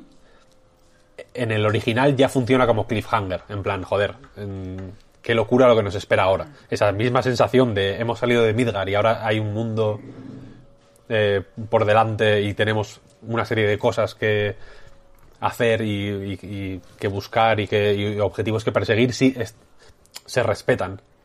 Pero la manera en que se desarrollan ciertos acontecimientos Joder, es que es muy difícil hablar de toda esta mierda sin hacer spoilers, ¿eh? Realmente. No arriesgues, no Es tan, arriesgues. es tan Yo loco. quiero hablar un poco de, del ansia. Quiero decir, sabiendo que, que es un juego que normalmente lo, lo hemos jugado como un solo juego y ahora se juega como con partes y se han añadido cosas y tal, yo lo que quiero saber es si parece un, eh, yo qué sé, un capítulo de un episódico que ahora pues eh, podemos esperar mm, con tensión el siguiente o si parece un juego que termina de una forma natural y tiene una segunda parte que pues que sería algo similar a lo que pasa con las películas. Si estamos hablando de un capítulo de una serie o de una película, No, es- es- básicamente. Sería más película en ese sentido. O sea, es Vale, un juego con consistencia y, y ya digo, por tanto por cómo han desarrollado una serie de partes que en el original eran súper esquemáticas por motivos técnicos incluso, ¿eh? Eh, como por lo que hay de nuevo, tiene, una, tiene sustancia. El miedo de que pareciera un juego incompleto Eh, por- Sí, básicamente por ahí iba. Claro, ese miedo creo que se ha demostrado que estaba infundado. O que, o que, lo, ten- o que lo tenían todo bajo control desde, desde el principio. Pero el, tipo de, con- de bajo control que, que tienen, pues puede ser polémico. Vale. Va a ser polémico, quiero decir. Va, va a dar gusto eh, hablar de esto. Yo ayer por la noche estaba loco buscando, porque como ya el, eh, el ¿qué día fue? El jueves pasado me parece. mm, Pues, mm, por ejemplo, la, la cadena Game aquí en España ya envió algunos. Creo, que no sé si solo las ediciones coleccionistas o, o- o cómo fue aquello, pero bueno, había copias del juego eh, en venta desde el jueves pasado. Y mucha gente se lo ha pasado ya. Eh, ayer estaba como loco buscando teorías y mierdas en Reddit. Porque. Porque aunque no. Aunque creo que no da mucho lugar a dudas lo que ocurre, mm, se, se puede interpretar de una manera o de otra, o se puede hacer una lectura así o asado, pero lo que ocurre es lo que ocurre, quiero decir. Eh, sí que espero que, que se hable mucho de este final, vaya. Y de lo que implica de muchas maneras para Final Fantasy y para, y para la, de, la de Dios, vaya. Es una cosa heavy. Es una enamorada. O sea, una. Sí, una enamorada de primera. Uf, que a tope. Me, me, ha, me, ha, gustado mucho eso de que se sienta como un juego completo, que no parezca que han dejado un cliffhanger para vender, no sé. Me ha gustado todo. O sea, a mí me gusta mucho el original y en el original creo que todo ocurre a un ritmo súper bueno. Jugándolo a día de hoy, de hecho, si. Y esto puede sonar a sacrilegio para alguna gente, vaya. Pero con las opciones estas de la cámara rápida. Eh, hay una opción que te pone como. Básicamente vida infinita, vaya, como que se te recarga la vida y tienes poder siempre y, tienes los límites activados en todo momento y tal igual. Para los combates igual pues más tochos, yo que sé, si no quieres, si quieres ver la historia, por así decirlo, el, el modo de, de, jugar a Final Fantasy VII original, viendo solo la historia que hay en, la, en las versiones, en los relanzamientos recientes, vaya, eh, hace que tenga un ritmo maravilloso. Y la historia de cada personaje creo que es, creo que está mm, perfecta y que, y que van de una manera ideal a, a, a un final que es magnífico, magnífico. Ahora, joder, eh, es que ya, digo, el final de este deja tantas mm, puertas abiertas y tantas eh, y tantos hilos que seguir y tantas mm, y da tanta eh, tanto pie a, especular y a, hacerse pajas mentales que que por, yo lo quiero ver pues en fin, tampoco, tampoco gano nada enfadándome, ¿no? Lo quiero ver de una forma positiva. Eh, en el sentido de, joder, de esperar con ganas a ver por dónde salen ahora. ¿No? Ahora que no tiene Kingdom Hearts, habrá que ver, habrá que ver qué hace.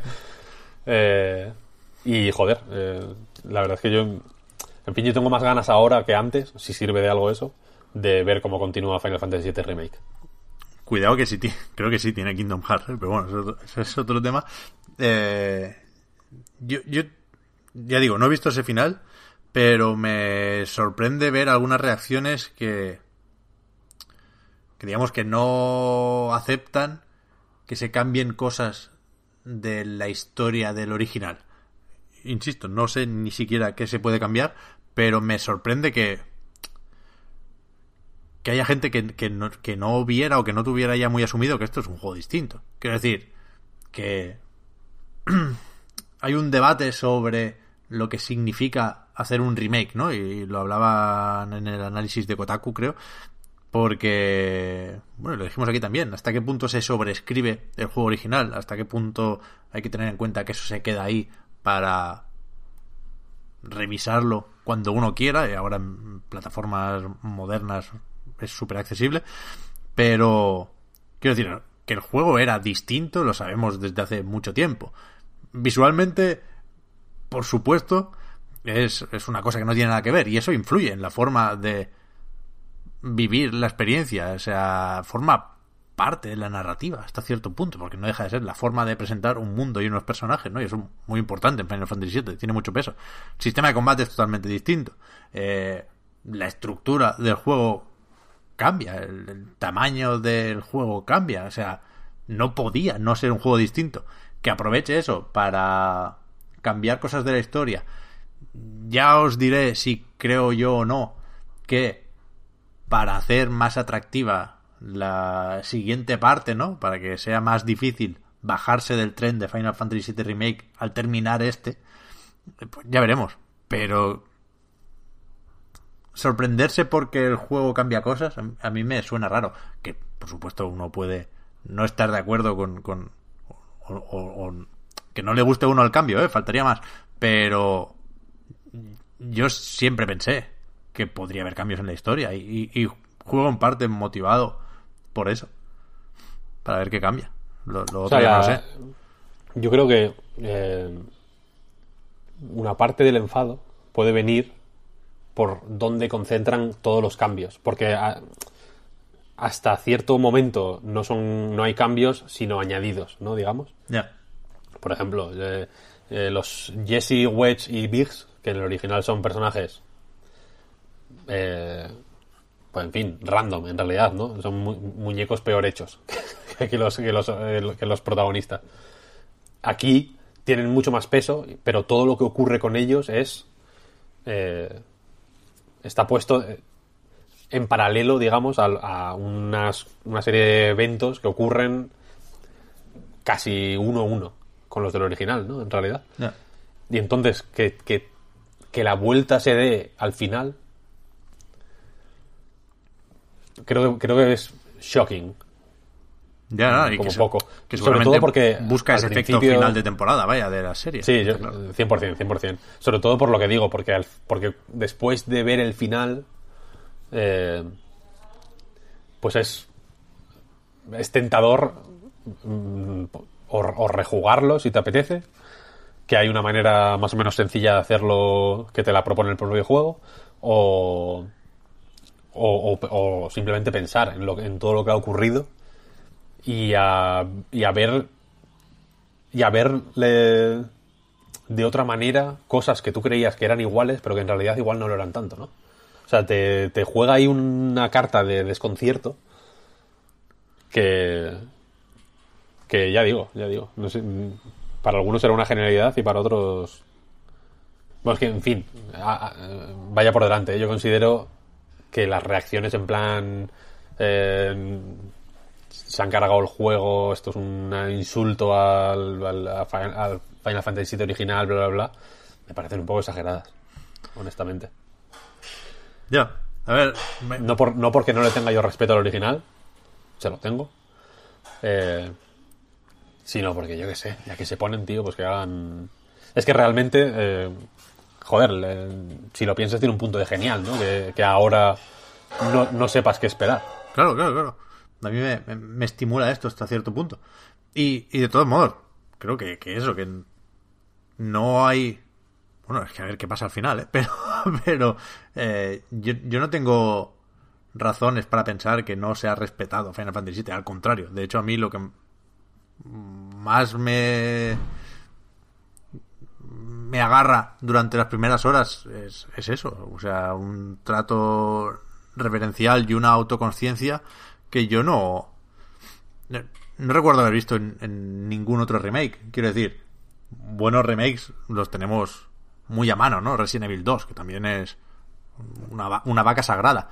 Pero hay algo en, en Final Fantasy VII adicional en, en lo de me salió esta frase, no sé, hablando contigo o con Puy, Víctor, pero ya, ya no puedo ver Final Fantasy VII Remake de otra forma. Siempre es mi titular.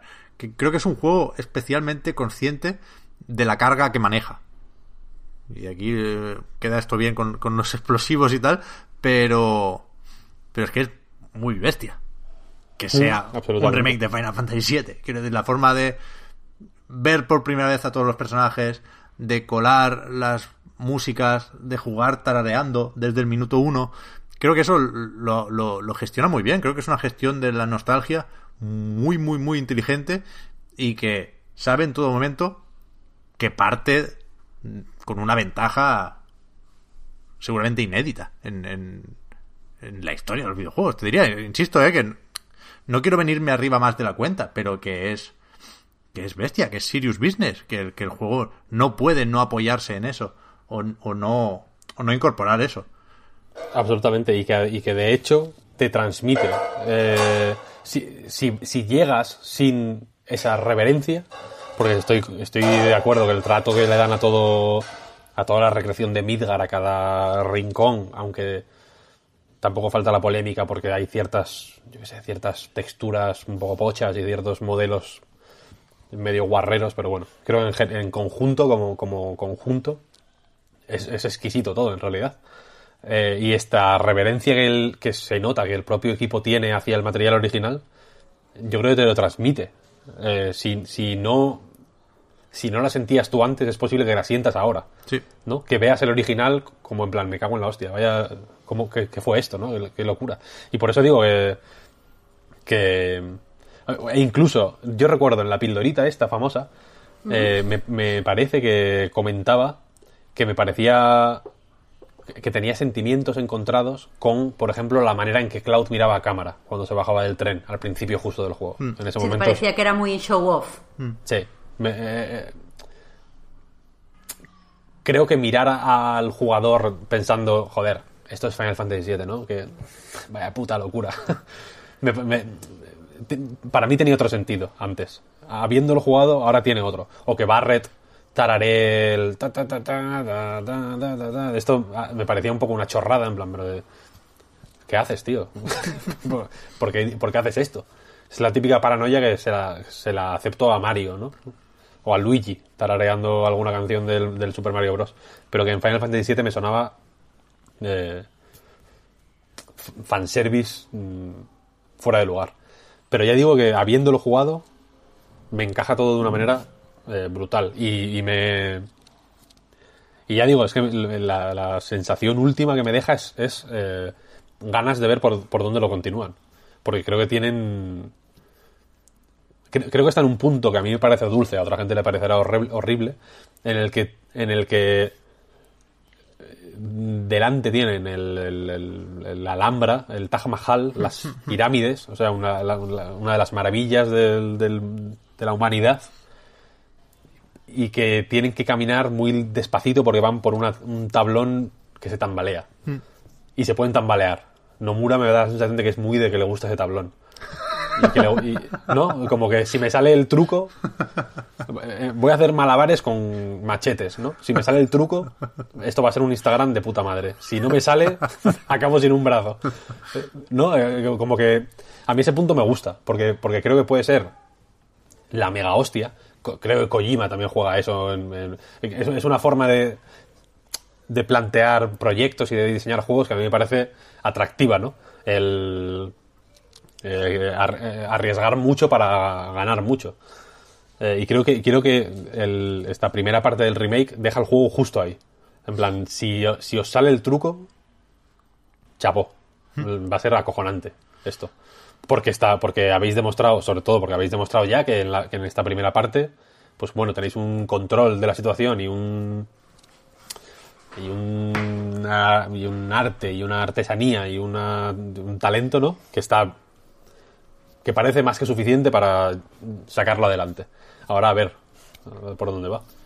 No hemos hablado nada del combate, si, Ya. si te fijas. Ya, ahora. Yo creo que es lo menos importante, fíjate, al final. Sí, a mí me gustó mucho. Está guay, sí, sí, está guay. También es que cuando hicimos la pildorita solo teníamos combate para Ya. debatir y ya lo seguimos debatiendo. Sí, porque claro, no todo el mundo ha escuchado la pildorita, somos conscientes de eso, que es exclusiva para patrons, por cierto. Eh, gracias por el apoyo. Que, que a mí me gusta mucho el combate, creo que es una puesta al día que tocaba y que y que se lleva con, con- con- con muchísimo acierto y se, se solía mal pensar por ahí, ¿no? Decir, bueno, cambian el combate para hacerlo más accesible, para llegar a más público, por, por lo tanto van a hacer más fácil. Yo creo que es más difícil el juego. Sí, o sea, desde luego te, te pone delante retos mm, tochos. O sea, yo he muerto más veces en lo que llevo de Final Fantasy VII Remake que en su momento en todo Final Fantasy VII. O sea, es- no, no es fácil, ¿no? no te lo dan masticadito, ¿eh? Tienes que morir y cambiar las materias y, y replantear la estrategia. Y, y todo lo que tiene de, de táctico el preparativo, creo que está muy bien llevado. Creo que el, que el sistema de materias es fabuloso. Fabuloso. Está muy bien. Y en el combate, por eso, eh, hay combos, cambias de personaje, cada uno tiene su función. Me parece un diseño muy. Muy de eso, muy de diseño, valga la redundancia, y, y que está muy bien llevado. A mí me gustan unos, un par de detalles que uno de mis miedos principales era que no tuviera sentido jugar con otros personajes Mm. o con otras armas incluso, ¿no? Teniendo más, a- más allá de de, de, yo que sé, que un arma tenga más eh, te suba el ataque, por ejemplo, físico eh, o, o tenga más eh, más huecos para meter materias, por ejemplo. que son igual las, eh, por ejemplo, en las espadas de Cloud son las dos características eh, principales, ¿no? El ataque y las materias. Eh, me daba miedo de que no te diera motivos para probar cosas. Y sin embargo, eh, creo que lo consigue con dos detallitos que son chulos. Uno es que los enemigos tienen las- los masillas básicos de Final Fantasy VII. En Final Fantasy VII, por si alguien no lo recuerda, el 99% de los combates son una mierda. No, no son nada, en realidad, ¿no? Porque son mítico combate de atacar, atacar, atacar y punto pelota. Eh, aleatorios, ¿no? Los escenarios están vacíos y de pronto te salta un combate aleatorio. Eh, hay zonas en plan la...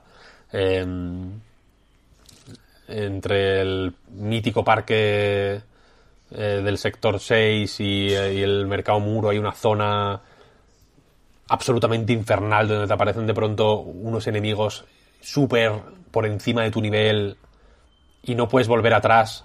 Tienes que ir por cojones hacia adelante y es súper difícil, es una, es una mierda que, se les fue de las manos por completo. Da lugar a ese tipo de situaciones. Y aquí, aunque hay muchos combates que también son más o menos random. No- que no te exigen estar al 100%, vaya, que son más o menos mm, para eh, eh, expresivos, ¿no? Para darle a, a la zona una sensación de peligro que no tiene otra sin enemigos. Eh, sí que todos los enemigos tienen como su mecánica concreta, ¿no? En el Final Fantasy original, por ejemplo, hay unos peces que tienen una magia concreta que es eh, que son unas burbujas que te duermen, por ejemplo, ¿no? Pues aquí estos peces siempre atacan como de lejos y siempre lanzan las, bu- las burbujas, ¿no? Entonces son el típico enemigo que te ataca desde lejos y que tienes pues que esquivar un poco las burbujas y hacerte cargo de él antes que de los demás para evitar que te duerma, etcétera, etcétera. Y luego hay unos enemigos que te atra que te hacen agarres, básicamente, ¿no? Y que te dejan eh, inutilizado el personaje. Y ahí el juego te obliga a cambiar.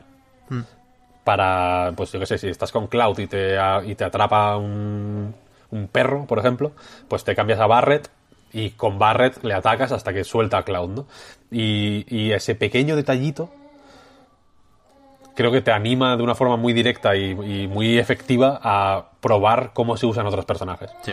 Luego el juego te lo va haciendo ver de formas más explícitas a medida que vas avanzando. Yo creo que, eh, sobre todo de cara al, al, al postgame, vaya, a, lo- a los enfrentamientos secretos, bla, bla, bla, bla. Eh, pero luego tiene otro detalle que me gusta mucho, que es que las armas tienen todas una habilidad, un- una habilidad única, digamos, ¿no? Eh, y si las y si y, como las materias ¿no? que van subiendo de nivel estas habilidades tienen una barra de experiencia por así decirlo y cuando las perfeccionas aunque cambies de arma el personaje ya tiene esa habilidad ¿no? entonces si yo qué sé, si un arma tiene el- un ataque. Hay un, hay un arma del principio, muy, muy del principio, que tiene un ataque que es como. que golpea a tres enemigos. Y el primer ataque es X, el segundo ataque es X más 50%, y el tercer ataque es X más 100% de daño, ¿no? Como que va haciendo más daño a medida. a- a cada ataque que das. Pues cuando dominas esa habilidad con ese arma, puedes ponerte cualquier otro arma y tienes esa habilidad eh, en, en tu lista para siempre ya, ¿no? Y eso te va animando pues a a cambiar de... Yo esto no lo hice hasta, hasta bastante adelante en el juego, de hecho. En- con Tifa tenía un montonazo de guantes y no había usado ninguno. Tenía solo el- te- tenía los del principio puestos tal cual. La gestión de materia es ma- es- está bastante mejor llevada. En el original, si engastabas materias en, en una espada, por ejemplo, si te cambiabas de espada, las materias engastadas se quedaban en la otra espada. Aquí cuando cambias de arma te dice, te pregunta en plan, oye, ¿quieres mover las materias tal cual las tenías al arma nueva? Y te las mueve y es como, "Pf, perfecto, fenomenal, gracias. Tiene una serie de detallitos que animan a experimentar con el combate, que creo que le va bien porque efectivamente es más mm, profundo o más versátil o tiene más posibilidades de lo que puede parecer si te lo planteas como un hack and slash normal y corriente. Vaya, en muchos enemigos hay que eh, saber jugar. Si Sí, no, sí. O, sea, o- o más que saber jugar, vaya. No es una igual no es una cuestión de habilidad pura y dura como puede ser en un bayoneta, pero sí que hay que saber eh, identificar los puntos débiles de los enemigos, las, sus debilidades de elementales, ¿no? Explotar eh, qué tipo de ataques le, le fatigan más, etcétera, etcétera. Sí. Y creo que al final se, se hace interesante, vaya. Sí, sí, estoy de acuerdo, ¿eh? Que, a- que a ver, que no nos salía a hablar del combate porque al final con, con las mecánicas Square Enix no suele fallar, ¿no? Incluso los Final Fantasy o, o los juegos de otras sagas que menos gustan, pues el, el sistema de combate se salva casi siempre, ¿no? Y aquí hay una serie de cosas que se dan por hecho, pero a mí también me ha sorprendido positivamente con, con, con eso, con el tiempo que pasas en los menús, que es más entretenido de lo que yo esperaba, y con esas sinergias que comentabas, Víctor, que también tienen muy en cuenta el espacio en tres dimensiones, ¿no? no, hay que controlar las distancias con los enemigos, aparecen el concepto de área, ¿no? O sea, hay, por ejemplo, Aerith tiene un, una habilidad que pone un sello mágico, una especie de círculo en el suelo, y todos los hechizos que se lanzan ahí se duplican automáticamente. Pero claro, no solo los de Aerith, también tú puedes coger a Cloud, ponerte encima y aprovechar esa ventaja, ¿no? Y es- eso me ha sorprendido, para bien, la verdad. Pero Sí, sí. nos costaba, decía, hablar del combate porque aquí lo gordo es lo general, creo yo, ¿no? Y para no dejarme nada y para ir terminando por mi parte, eh, leía una cosa, he leído poco, porque a la que vi que había spoilers y jaleito dije, quieto, pero de lo poco que leí, me gustó mucho una cosa que decían en Polygon, que era un análisis no especialmente entusiasta, y que aún así decía, Final Fantasy VII Remake es lo mejor que puede ser un juego. Dos puntos. Fascinante. Y yo me quedo con eso. O sea, a mí me parece un juego fascinante. Creo que es un juego que ya digo, por la conciencia que tiene de su importancia, te obliga a posicionarte, ¿no? Es, es- de esos. Con que tienen algo de lanzamiento evento porque ya digo, todo el mundo quiere estar o a favor o en contra. Y yo estoy a favor, muy a favor, de hecho, como buen mitómano, pero creo que hay gente que esperaba estar a favor y que estará en contra. Y no solo por el final, Víctor, sino porque creo que claramente, y esto es algo que, que, que va a acompañar a este remake para siempre, creo que siempre que se hable de él se hablará de esto, claramente hay dos juegos en uno.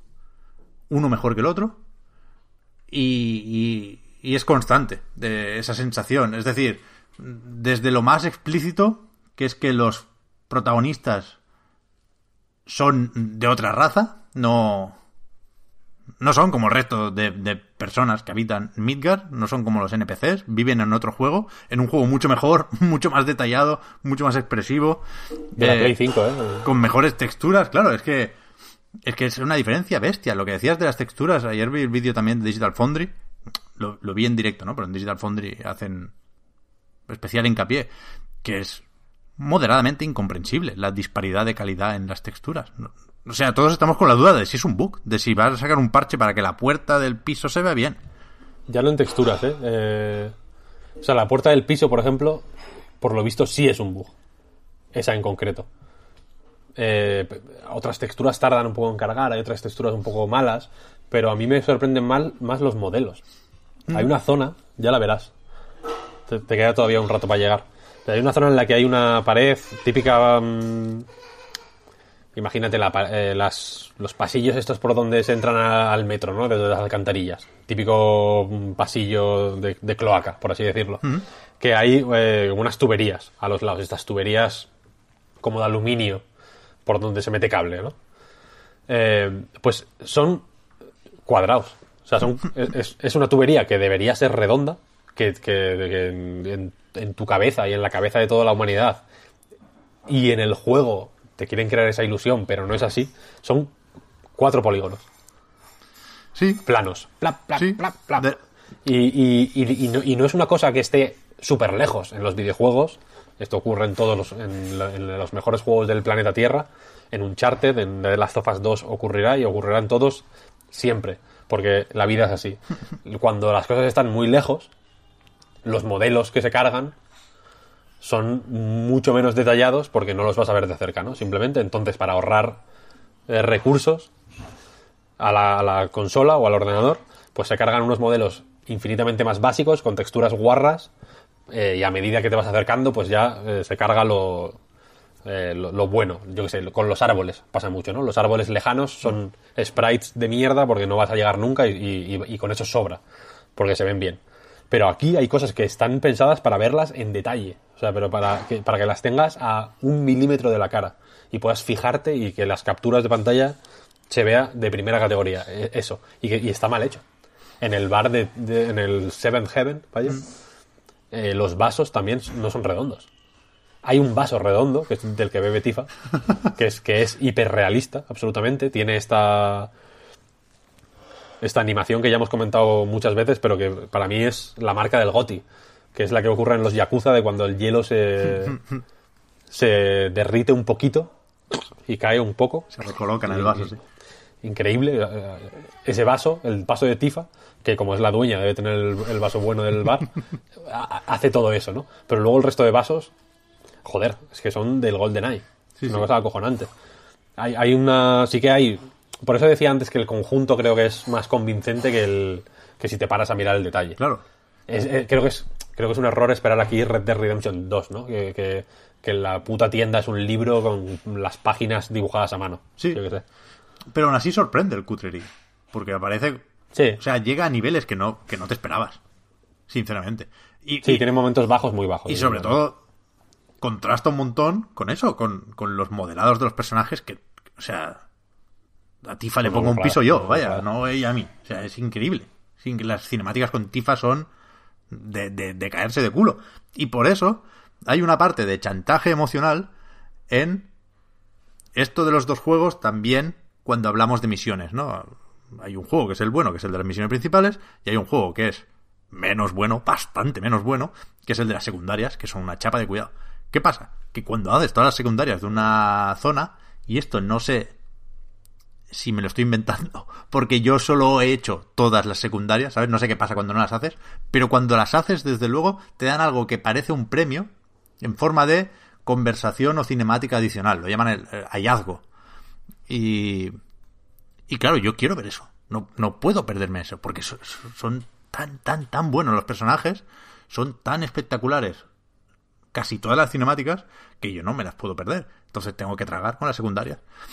Hallazgos hay. Los hallazgos son como otra categoría de evento, Hmm. no sé cómo llamarlo, em, que ocurre a veces. Y, y es raro, porque a veces son cosas más o menos principales,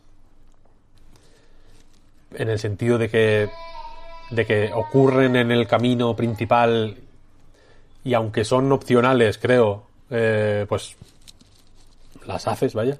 Hay un hallazgo, por ejemplo, que te abre un atajo en cierto lado que no quiero desvelar, vaya. Y que luego, mucho más adelante, se hace útil, pero en ese momento no tiene ningún sentido, en realidad. Se, se presentan como, o sea, durante la mazmorra se presentan como secretitos, como, mira, hay esto Sí, ahí, de momento no sabes cómo llegar, pues busca la forma de llegar ahí, ¿no? Pero también hay cinemáticas, insisto, que son hallazgos. Mm. Y yo solo Sí, las sí. he visto al terminar una zona. Y no sé si solo es cuando la terminas habiendo hecho todas las secundarias o no. Pero desde luego, ante la duda, voy a hacer todas las secundarias. Y, y esos son los dos juegos que hay en, en Final Fantasy VII Remake. Y aún así, creo que lo de fascinante es una forma guay de definirlo. Yo, yo, Hmm. yo creo que es un juego fascinante. Es el típico que, yo que sé, tampoco le quiero dar una importancia sobrehumana, aunque para mí lo tiene, sinceramente, no y, entiendo que para mucha gente lo tenga, pero a ver, hay que pensar con la cabeza fría, ¿no?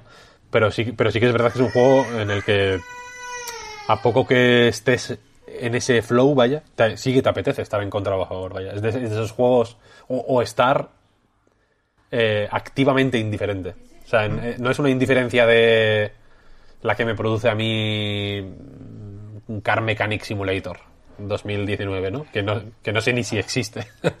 es una indiferencia que quieres eh, llevar con orgullo, ¿no? Es un juego que, que, que es, que, es, que es un emblema, joder, que está ahí y que lo, y lo quieres llevar de una manera u otra, pero, pero muchísima gente lo va a querer llevar. Yo creo que hay que participar en esta conversación, ¿eh? En, en la que genera Final Fantasy VII Remake. Y ya digo, Yo estoy en, en el a favor, a pesar de. Es que, es que lo quiero recalcar, ¿eh? Porque es contradictoria la, la, la, la opinión que, que muchos creo que vamos a tener cuando juguemos. Eh, porque es que ayer lo último que dice Víctor antes de irme a dormir fue mover unos brazos mecánicos Eso, eso- eso es ¿Qué la es? peor mierda. de, de, de, de meter a gente en la cárcel, tío. Es lo de los Eso es- coches del Astral Chain otra vez. Es japoneses, tío. o sea, Las ojalá- mierdas, quitarlas. O sea, en el último Quality Assurance, el último tester, que quite una cosa de todos los juegos. La peor. Entre todos decidimos, hay que quitar una, solo una. ¿Qué quitamos? Los coches del Astral Chain. Los putos brazos mecánicos estos. Pero es que cuando tienes que salir de cierta casa sin hacer ruido, que es tan malo que te lo dejan saltar, en plan, el, el control es el que es, no, no vas a salir de aquí sin hacer puto ruido, pues al tercer intento ya te dejamos pasar, mira, suda, da igual, no, lo metimos por, por ganar cinco minutos, ¿sabes?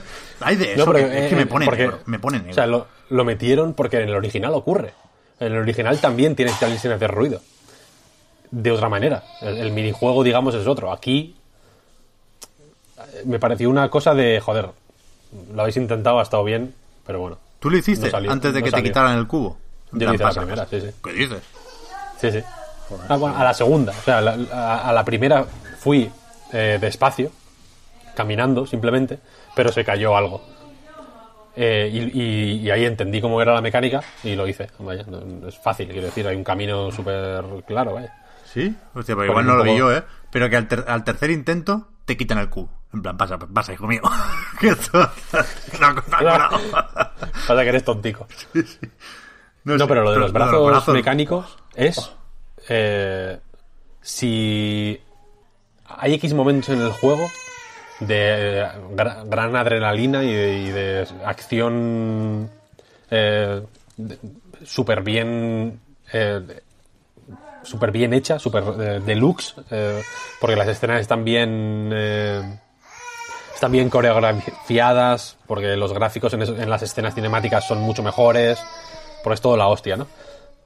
Y el brazo mecánico es el opuesto absoluto de eso. Es un puzzle que es aburrido, que, que, que es... Que, es Lento, que- ves, que ves la solución en, al instante, pero para llevarla a cabo tardas 10 minutos. Sí, sí. Y que es el peor tipo de puzzle posible, El vaya. peor tipo de puzzle, sí. Eh, Es el, o sea, ahí ves al quitase diciendo, venga, que ganamos dos minutitos. Y no, y no hace falta el juego, es que por lo demás no se nota el, el- el- el estirar el chicle. Pero de nuevo, es- lo de las. lo- cu- curiosamente, lo de los brazos mecánicos está en el original también. O sea, es un puzzle del original. También. Que dura, que dura muchísimo menos. ¿Sabes? Aquí lo alargan muchísimo. Aparte, te lo sobreexplican un montón, porque te lanzan constantemente. eh, pop-ups. Ahí en plan, oye, esto se juega así. Y la segunda vez, ahora es así, pero hemos metido otro botón. Ah, bueno, gracias, hombre. sin parar, sin parar. Sí, es eso está en el, en el original también. Vale, vale. Muchos minijuegos de este o muchas situaciones así únicas, como lo de salir de ahí sin hacer ruido, están en el original también. Y, y normalmente se recrean para darles pues un, un poquito más de chicha. En muchos casos funciona. Hay un momento en el que tienes que hacer unas sentadillas, por ejemplo, que está bastante guay. Y, y también recuerda al, al- al minijuego original. Pero en otras ocasiones es como es de locos, tío. Lo del brazo, tampoco quiero hacer mucho énfasis, vaya, pero lo del brazo mecánico es para matarles. Qué, qué cosa más chunga, joder. Ya, Yo, yo no lo recordaba en, en el original, ¿eh? no lo tengo tan tan presente o tan tan fresco, pero si había que meterlo, que sabiendo esto no me parece mal, desde luego había que meterlo de otra forma. Hay que- una cinemática, Hay que cambiar el filtro, hay que cambiar el filtro. Se cambian filtros Yo- de agua sí. en el juego. El- me, refiero sí, a, de hecho, sí. me refiero a otro filtro, vaya, que decide, bueno, no, del mismo filtro, pero hay que dejar pasar otras cosas. En fin, que me lío. Aquí hay. En el juego este hay varias escenas que con mucha inteligencia han convertido cosas que se jugaban en el original en cinemáticas. Y me parece bien. Si algo jugado es peor que en una cinemática, es que no era tan bueno. ¿Sabes lo que quiero decir? Si la cinemática es, es más estimulante y cuenta más y es más divertida y sales de ella mm, con una mejor eh, con me- mejor ánimo y mejor humor que si fuera algo jugable súper a favor de las cinemáticas Ya digo, aparte del spoilercast, yo creo que la semana que viene igual podemos comentar un poquito más, Marta, cuando tú lo hayas jugado. Hombre, pero eso es lo que iba a decir, que yo quiero meter cucharita también. Sí, sí. Sí, sí. No, y no, el spoiler cast está ya. Bueno, a- de hecho, eh, uno de las personas que va a participar es Javi Román, Qué bien, qué alegría siempre tenerlo por aquí. director de Sci-Fi Games, eh, que es la- una de las personas que yo conozco que más fan es de Final Fantasy VII. Y por, y por eso precisamente me, me interesa su opinión eh, como, como fan hardcore del, del clásico, vaya. Ya ves, Oh, qué maravilla. ya ves, ya ves, ya ves. Pues aparte de esto, aparte del spoilercast, ya digo, decidnos que nos hemos dejado que se pueda comentar en el podcast Reload normal. Y la semana que viene actualizamos. Puestos a pedir cosas a la audiencia, podemos leer un par de preguntitas. Pues yo creo que sí, la verdad. Eh, hay muchas preguntas, como podéis imaginar, eh, en el- en las que hemos, pe- las hemos pedido como siempre, como bueno, como siempre, como últimamente en Twitter, ¿sí? Sobre la Next Gen. Creo que muchas de las cosas eh, que se preguntan ya las hemos comentado de forma natural, de hecho, durante el programa, como lo del mando de la Play 5, por ejemplo, etcétera, etcétera. Eh, pero, por ejemplo, eh, Jucamola, Jucamola es su, su nick. Pregunta, ¿qué Battle Royale es mejor? Pub- ¿PUBG, Fortnite, Apex Legends o Warzone? Yo no sé si tú jugaste a Warzone, sí, ¿no? Yo sí, un poquillo, sí, no mucho. Pero, pero un poco sí. Joder, he tenido un déjà vu de la hostia, porque esto lo comenté o le- lo respondí hace poco en un directo. Creo que en Neurogamer, creo que jugando al Fortnite. Y, y a, a mí me, me sale primero reivindicar o defender al Apex, porque creo que su diseño es el mejor de todos estos. Pero creo que hay otros factores a tener en cuenta a la hora de escoger ya no necesariamente el mejor, sino el que te apetece jugar en, ese momento. Y yo creo que, bueno, pues aquí entra el rollo de la presentación, de, de lo vivo que se sienta el Battle Royale. Y yo creo que Fortnite ahí está a cierta distancia del resto. Y yo, pues, yo digo, si, si lo que mm, me pide el cuerpo cuando me pongo por la noche y escucho un podcast mientras tanto es Fortnite por esto, porque me tira lo, lo de los desafíos, lo del pase de batalla, creo que es el, que mejor lleva todo eso, el que más motivos te da para jugar. Y Warzone creo que es el más equilibrado, que tiene un poquito de cada cosa. Está muy bien el Warzone. ¿eh? Sorprendente que no, que no pete más ese juego. Ya, yo no me lo he bajado todavía. Tengo que hacer espacio. Y el, y el es gordito, ¿eh? Sí, sí, sí. El PUBG me gusta por lo que tiene de pionero y porque creo que lo, lo táctico le encaja muy bien al Battle Royale. En el Warzone, por ejemplo, creo que cuesta mucho romper armaduras. Mucho no, pero quizá más de lo que debería. Y en PUBG me gusta por eso, pero es que es durísimo ponerse el PUBG ahora, ¿eh? Más feo el cabrón. A ver si lo, si lo renuevan, que dicen que es uno de los proyectos que tiene PUBG Corporation por ahí. Yo creo que hay que reivindicar el, el PUBG. Sí, sí, sí, sí, sí, sí, sí. Hay que, hay que... Pero a ver, tanto, tanto como reivindicar, la gente sabe lo que tuvo de innovador. O sea, quiero decir, no, no me parece que sea algo oculto o secreto. No, hombre, pero ahora lo ven como con... Con, con condescendencia, ¿no? Como, como se le... Como al abuelico que le dan palmadas, en plan, sí, sí. Sí, abuelo, sí. Creo que... Joder, Claro que la guerra civil fue peor. No, no necesita ninguna ayuda, ¿eh? Porque sigue funcionando muy bien en PC y, y sobre todo últimamente en, en móvil. Se sacan un pastizal, no, no, no os penséis que está muerto ni muchísimo menos, ¿eh? Pero yo creo que le hizo algo de daño a las versiones para consolas, que son malas versiones y que tampoco podían hacer mucho. Lo de móvil tiene que Poco ser ponerlo. apresuradas. Yo ni, ni lo he probado, pero tiene que ser un, un acto de masoquismo puro y duro jugar al PUBG en el móvil. Pero es un juego de Yo PC. yo jugué bastante, debo decir. En el, en el PUBG para móviles, de hecho, fue en el primer sitio donde vi una de las perversiones que ahora por lo visto se dan como por bueno, como algo que hay que hacer. Es un, ahora es una best practice. Para mí es una perversión total. Que es lo de que juegues contra putos bots durante 40 meses y luego ya te pongan con gente. En plan, ahora sí, ahora sí. Te quitamos los ruedines. Yo me acuerdo, o sea, yo jugué al PUBG de móvil el mismo día que salió, me lo bajé. Y fui jugando en el metro, al lado de un niño pequeño, que iba jugando al PUBG en móvil también. Fíjate. Me hermané con ese niño, un niño chino era, además. Me, me sentía hermanado con él. Y está bastante bien, la verdad. ¿En serio? O sea, sí, sí, sí, sí. Es, es una versión pues más limitadita a nivel visual y tal, pero es, es, es PUBG, vaya, tal cual. Ya. Pero en consolas no, no te parece que queda muy cojo. Bueno, hablaste aquí, de hecho, de, En- un- de una presentación especialmente consolas, sí. trambólica de la versión de Xbox no, One. Qué horror fue eso, sí. La versión de Xbox One es que la sacaron rápido para. En fin, para aprovechar, entiendo yo. Fue un movimiento estratégico, me da la sensación, más que un. Venga, te- este juego lo tenemos funcionando de lujo en la Xbox y. Play 4 no, no te creas que tira mucho, ¿eh? ¿No? No, yo lo jugué, en- cargó mal todo, se controlaba mal. Jugué una partida, vaya, lo borré. Pues una lástima. Bueno, es el Fortnite, tío. La nueva generación es el Fortnite con Ray Tracing. Vamos a probar lo que carajo sea que haya de lanzamiento y a las dos semanas estaremos con el Fortnite con Ray Tracing y la destructibilidad nueva que le quieren meter. Ya verás tú qué matar. Ya verás tú qué maravilla. qué, qué ganotas. con, Mira, el, Iván- con el mando blanco ahí. Iván AF. Deja de decir sandeces, por favor. Eh, dice, ¿no es un poco drama que nos resulte casi imposible que Nintendo saque un recopilatorio con tres remasters de Marios de hace 25, 12 años a precio completo, pero Activision, el mal hecho publisher, lo haya hecho con Crash, Spiro o ahora con Modern Warfare 2, con Modern Warfare 2 por un precio menor sin problemas? Esta pregunta eh, me ha hecho pensar. Y es verdad. Sí, sí, creo Uno que es podría verdad. decir, Creo que es verdad. joder, A ver, eh, es verdad, pero. mm, A ver, quiero decir que los juegos de uno han envejecido ya tal, ¿sabes? es una different class. Es que ahí está Sí. la cosa. Aquí yo me quiero, no Claro. me quiero poner clasista. A mí me da Pero- igual ponerme clasista, porque me parece que es evidente y hay que decirlo. Hombre, se tenía que decir y se dijo.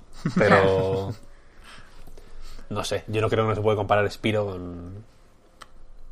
Con, lo, con, el Mario, con el Mario Galaxy, por ejemplo. Está claro. Es Pero- que, es que no. Pero yo creo que aquí hay que verlo al revés, que aquí lo, lo raro, el fallo en la simulación es lo bien que lo ha hecho Activision. Quiero decir, no es normal Sí, lo que ha hecho. Activision. Sony no lo hizo con el Medieval y lo dijimos aquí. En plan, es que te, te han pasado la mano por la cara 30 veces con las remasterizaciones del Crash y del Spiro. Pero es una anomalía, 100%. De hecho, la remasterización del Modern Warfare no me parece destacable en ningún sentido. Está guay, 25 euros la campañita, está bien, pero pero no es. O sea, es lo esperable. Lo de Crash y Spiro, a mí me sigue pareciendo un sorpresón. Sí, es sorprendente. El otro día mm, me dio por sacar todos los juegos de GameCube que tengo en Madrid, que no son todos los que tengo en general, pero son unos cuantos. Y entre ellos está Disney's Extreme Skate Adventure, que es un clon del Tony Hawk, protagonizado por eh, Simba, eh, Buzz Lightyear. ¿Está Tarzán. Simba? Está Simba, sí. Ahora le meterían, si fuera el remaster, le meterían el, el- el skin, del- del- bueno, desbloqueable, ¿no? En el pase de temporada estaría la skin de la película nueva. Simba Puede fotorrealista. ¿no? O sea, hay un niño, hay un niño que es como el personaje que tú te, que tú te puedes crear. Como en, igual que en el Tony Hawk te creabas eh, gente random, ¿no? Aquí eh, es un niño. Pero el resto de skaters, vaya, pues está, por lo que estoy viendo aquí, Buddy, Buzz Lightyear, Simba, Timón y Pumba, que, que no son dos personajes, sino que es Pumba y encima de él va Timón. Un, rollo Banjo Kazooie ahí. O sea, son Timón y Pumba. Está Tarzán. Perro de Tarzán. Tarzán Kid. O sea, no, está, no es Tarzán adulto, es Tarzán de niño. Bien. Y, el, y un gorila, que debe ser de Tarzán también. Eh, Así la gorila que le cuida, tío. aquí es un ni- aquí es como un, un bebé gorila, debo decir. No sé si tienen, si, esa, re- si tienen esa relación desde el principio. Pero bueno, la cuestión, que el- lo estaba mirando, es un juego que a mí me gusta mucho. Y a que no sabéis quién lo desarrolla. Toys for Bob. ¿En serio? Sí. ¿Y es, Y pensé, edita joder, Activision también? ¿o no? Sí, sí, sí, sí, sí. O sea, el- en, en la parte de atrás eh, en la parte de adelante solo viene Activision, pero el- o sea, que es, es que es un clon, clon, quiero decir, es, es, eh, Tony Hawk con skin de Disney. Y en la parte de atrás está ya el logo de Neversoft y, y de, bueno, y de Pixar y de Disney y tal, y el de Toys for Bob. Y pensé, joder, esta gente lleva mil de tiempo currando con Activision en realidad, ¿no? Porque este juego es antiguo, este juego debe ser del 2005 o ah, 2000, 2003. O sea que llevan ya sus 20 años casi ahí haciendo cosas con Activision. Qué bien. Y, y- y desde luego con el remake del Crash, por ejemplo, demostraron finura, ¿no? Sí, sí, a mí me cae muy bien esta gente. Tiene que haber algo que no sabemos, ¿eh? En lo del remake del Crash, porque ya digo, Activision no le gusta especialmente hacer las cosas bien en, en, en ese sentido. En otros muchos sí, ¿eh? A tope con el Duty. Pero... Y el Sekiro. O el, Se- o el Sekiro, Claro. Pero que tiene que ser barato. A a eso voy, ¿eh? Y lo hacen bien. Quiero decir, que, que- que me está quedando muy faltón y no hay ninguna necesidad, lo decía súper de buena. Que Nintendo solo podría hacer lo de remaquear esos tres Marios si lo subcontratara, como por otra parte ha hecho con Luigi's Mansion y con Link's Awakening, quiero decir, no es ninguna locura. Pero yo no creo que Nintendo deje estos Marios en manos de otro. Ya, o sea, lo de Toys for Bob no me parece mal, eh, digamos, presentarlo de esa manera, porque de hecho, Nintendo tiene también estudios en plan Goodfield o Arcest. Arcest son los que hicieron el Pikmin este de la 3DS. Han hecho más juegos para Nintendo también. eh, que son, o bueno, o El Link's Awakening igual es suyo, ¿no? Link's Awakening es de Goodfield, creo. Déjame mirar. Awakening Switch. Bueno, no lo sé, no lo sé, sinceramente, Pep, no lo sé. Me has pillado, me has pillado, ¿vale? Me has pillado. Pero eso, tiene una serie de estudios, pues que sin. que igual no son. no tienen la. la- pues el prestigio de, de Naughty Dog, por ejemplo, o de Platinum Games, pero que, que necesariamente tienen que hacer las cosas bien. ¿sabes? Por cómo, pues en el caso de Toys for Bob, colaboran con Activision, que entiendo que lo último que quieren son problemas, o sea, que a la mínima que un estudio le dé medio problema, les mandan a tomar por el culo. Por eso me parece mucho más razonable su relación con From Software que con que con Platinum, ¿no? Porque Platinum son problemas, problemas, problemas y From Software es yo te saco mi juego cada dos años y perfecto. Mm, Aquí no hay ningún, ningún sobresalto, ¿no? Y en ese sentido, joder, Toys for Bob tiene que ser de esos estudios, que igual no son. Igual se han especializado, por el motivo que sea, ¿eh? porque han querido, sin, sin ir más lejos, en hacer encargos de este tipo, pero los hacen bien, los hacen a tiempo, los hacen barato y a tomar por saco. Sí, sí. Perfecto. Que Activision se ha montado unos cuantos, ¿eh? De eso, con Vinox y compañía. Estudios- Vinox también, a, a claro. estudios cumplidores no le gana nadie, creo yo, a Activision. Y con los, bueno, los Duty, en realidad, Sí, sí. tienen ahí sus tres estudios que tienen que encajarlo todo perfectamente en sus tiempos. O sea, que quiero decir que Treyarch ya sabe lo que va a estar haciendo de aquí al 2050, ¿no? Cada, cada X tiempo su duty y a tomar por culo. Y no sé. eh, En, en este ámbito, o sea, si hay una, una- un publisher hiper industrializado del videojuego es Activision, vaya. Y aquí tiene que es una cadena de montaje y tiene que funcionar todo absolutamente perfecto. Sí. Eh, Respondiendo a la pregunta, yo, yo creo que sí es un poco triste, ¿eh? que no que a nadie le salga a esperar eso de Nintendo. Pero yo creo, joder, ojalá, ¿eh? Súper dispuesto a, a, a que llegue la sorpresa. Pero yo creo que es lo, ¿no? Lo que la lógica nos invita a pensar, viendo los antecedentes. Absolutamente. Si queréis, mira, terminamos con una de Mateo no está. Eh, Mateo Represa es su handle. Que pregunta: ¿Qué valor le dais a la, reju- a la rejugabilidad de un juego?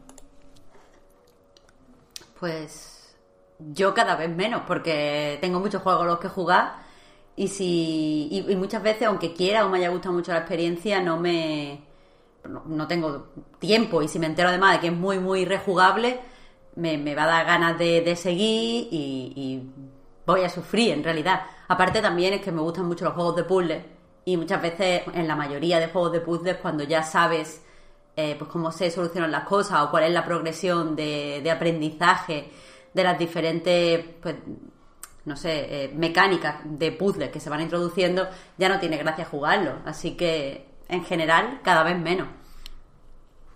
Sí, igual, igual. O sea, no hace falta... Si, si lo quiero rejugar, ya lo decido yo. No hace falta que el juego me invite a ello. Sí. Porque... Porque no, lo más probable es que le digan no, gracias. Thanks, but no thanks. Yo por un lado estoy con vosotros, pero por otro lado cada vez me parece más eh, natural que sean rejugables que que no. O cada vez veo más... eh, cada vez veo más... eh, ¿Cómo decirlo? Menos propio del videojuego el, el que no te den opciones de ese tipo o que, la posibilidad de rejugarlo no sea eh, orgánica o natural, lo veo menos propio del videojuego que antes. Y, o sea, creo, me parece un error, por así decirlo, que la rejugabilidad sea una feature del juego, ¿no? En plan, en la lista de cosas que tiene el juego en Steam, ¿no? Mm, 20 niveles, Banda sonora de con 30 canciones. Rejugabilidad. Ah, error. Suele ser. Suele ser un deseo, más bien, ¿no? Más que una, más que una característica real del juego, ¿no?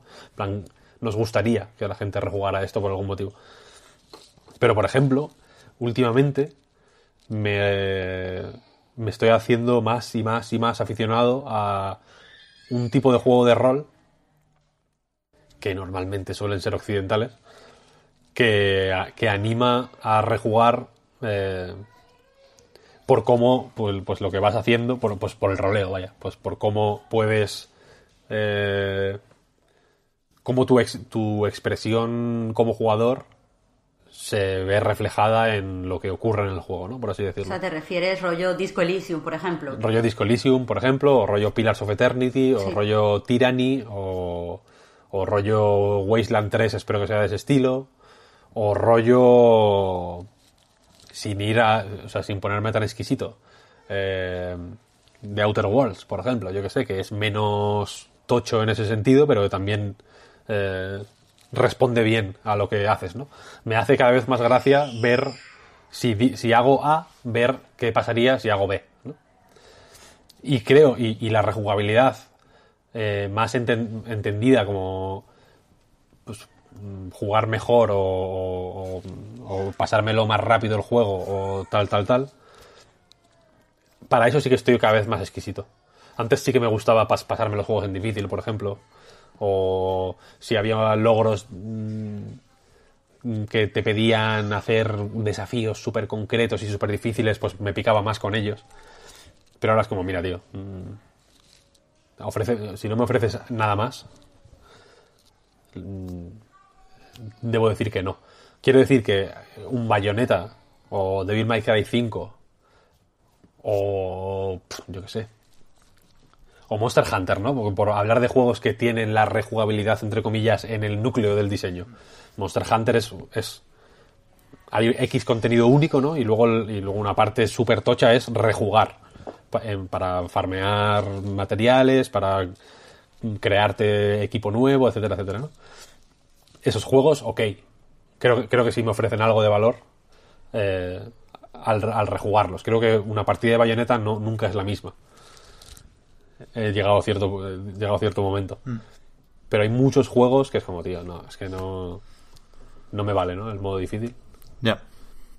Yo es eso, vaya, o sea, no me importa poner de mi parte, ¿eh? No, no, no quiero que parezca lo contrario, y aquí somos los primeros que decimos a, a- a lo de Platinum y lo de Capcom hay que darle dos vueltas mínimo.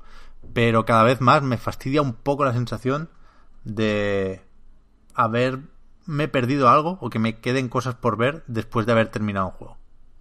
¿Sabes? Por ejemplo, terminado, tío. Nier Automata. eh, una, una de las cosas que me encanta es que rejugarlo, entre comillas, está dentro del juego. Hay que rejugarlo. Va de, va de eso el juego, ¿no? Va de rejugarlo una y otra vez. Eh, y eso Pe- me... Y sin embargo, o sea, totalmente, va de rejugarlo. Y sin embargo, me parece que la primera, o sea, que hay escenarios, por ejemplo, súper poco intuitivos que se podían haber quitado para que fuera mucho más ágil la parte de la rejugabilidad. Sí, absolutamente, absolutamente. Mm, El, el- si dependiera de mí, el equilibrio sería distinto, desde luego. Eh, pero me mola, creo que es un. joder, una, una buena. Se puede ver hasta como una buena troleada, ¿no? En plan, venga, te has pasado el Nier una vez y dices, joder, pues es que no me he enterado de nada. Ah, fuck you, porque no, no era eso. Tenías que jugártelo siete veces en realidad. Eh, pero eso, creo que es el como las misiones secundarias del Final Fantasy VII, por ejemplo. Es el tipo de contenido o de, o de ambición que tienen los juegos para engordarse artificialmente y que y que no llevan a ningún lado, en realidad. Así que, ya digo, mm, soy más exigente con lo que espero de un juego rejugable o que quiere ser rejugable pero creo que, que la que en, en la buena rejugabilidad o en la o en la posibilidad de jugar el- lo mismo entre comillas de muchas maneras diferentes hay algo que es muy esencial y muy puro del videojuego y me, y me resulta hecho, muy atractivo eh, el sí, ejemplo que has puesto del Nier, del Nier, o sea, eh, del Nier, eh, la jugabilidad es parte de la, de la trama, cosa de la que no hablamos, ¿vale? Porque eh, lo que tú dices es algo intrínseco al videojuego y, en, este sentido es parte de su narrativa, por lo que me está pareciendo hasta donde yo voy en ese momento. Eh, pero sin embargo, eh, eh, yo sigo abogando en general por juegos más cortos y que no sea necesario rejugarlo. Vale, es cierto, en algunos géneros o si se está contando ciertas historias o si estamos hablando del videojuego en sí. Pero no sé, no, no creo que, que deba ser algo a lo que se le dé per se valor, que creo a lo que, a lo que iba la pregunta. Hmm, sí, ahí estoy de acuerdo. Y, y por rematar, eh, hay un juego que se llama Tyranny, lo he mencionado antes, que es de Obsidian, que es, que es un juego de rol, lo, sacaron entre el Pillars of Eternity 1 y el 2, es de ese estilo, es como rol clásico, etcétera, etcétera, ¿no? Tiene la... Tiene la, la gracia, digamos, o el, gancho inicial de que en vez de ser pues el típico héroe o grupo de héroes mm, pues que se, enfrenta al mal, ¿no? En, en, empieza cuando el mal ya ha ganado. Digamos que la historia heroica que podía haber ya ha sucedido, el mal ha ganado y, y ya está, ¿no? Entonces tu personaje es básicamente como un representante del gobierno del mal. Y vas por los pueblos, pues, eh, haciendo distintas cosas, ¿no? Eres un- el cobrador de los impuestos de- del mundo este de fantasía. Y este juego lo que intenta es eh, pues dar muchas opciones eh, para personalizar la partida, para el roleo, básicamente. Y eh, motivar este roleo un poco más profundo o más decidido, menos, mucho menos centrado en el combate, aunque también lo hay, demasiado para mi gusto, eh, pues lo concentran en un juego mucho más cortito. Es, no, es, no es Pillars of Eternity, que es un juego largo, largo, largo y que, y que, le, y que le va bien. que no, es que sea excesivamente largo, sino que está diseñado para tener una longitud pues más épica, por así decirlo. Este es, este es más mundano y, y ocurre.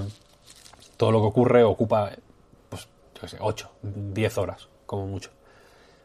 Y entonces, pues, jugártelo dos o tres veces para ver cómo cambian las cosas, porque las cosas cambian considerablemente, es mucho más agradecido que hacerlo en un Disco Elysium, por ejemplo, que es muy largo también, o en un Pillars of Eternity, sin ir más lejos.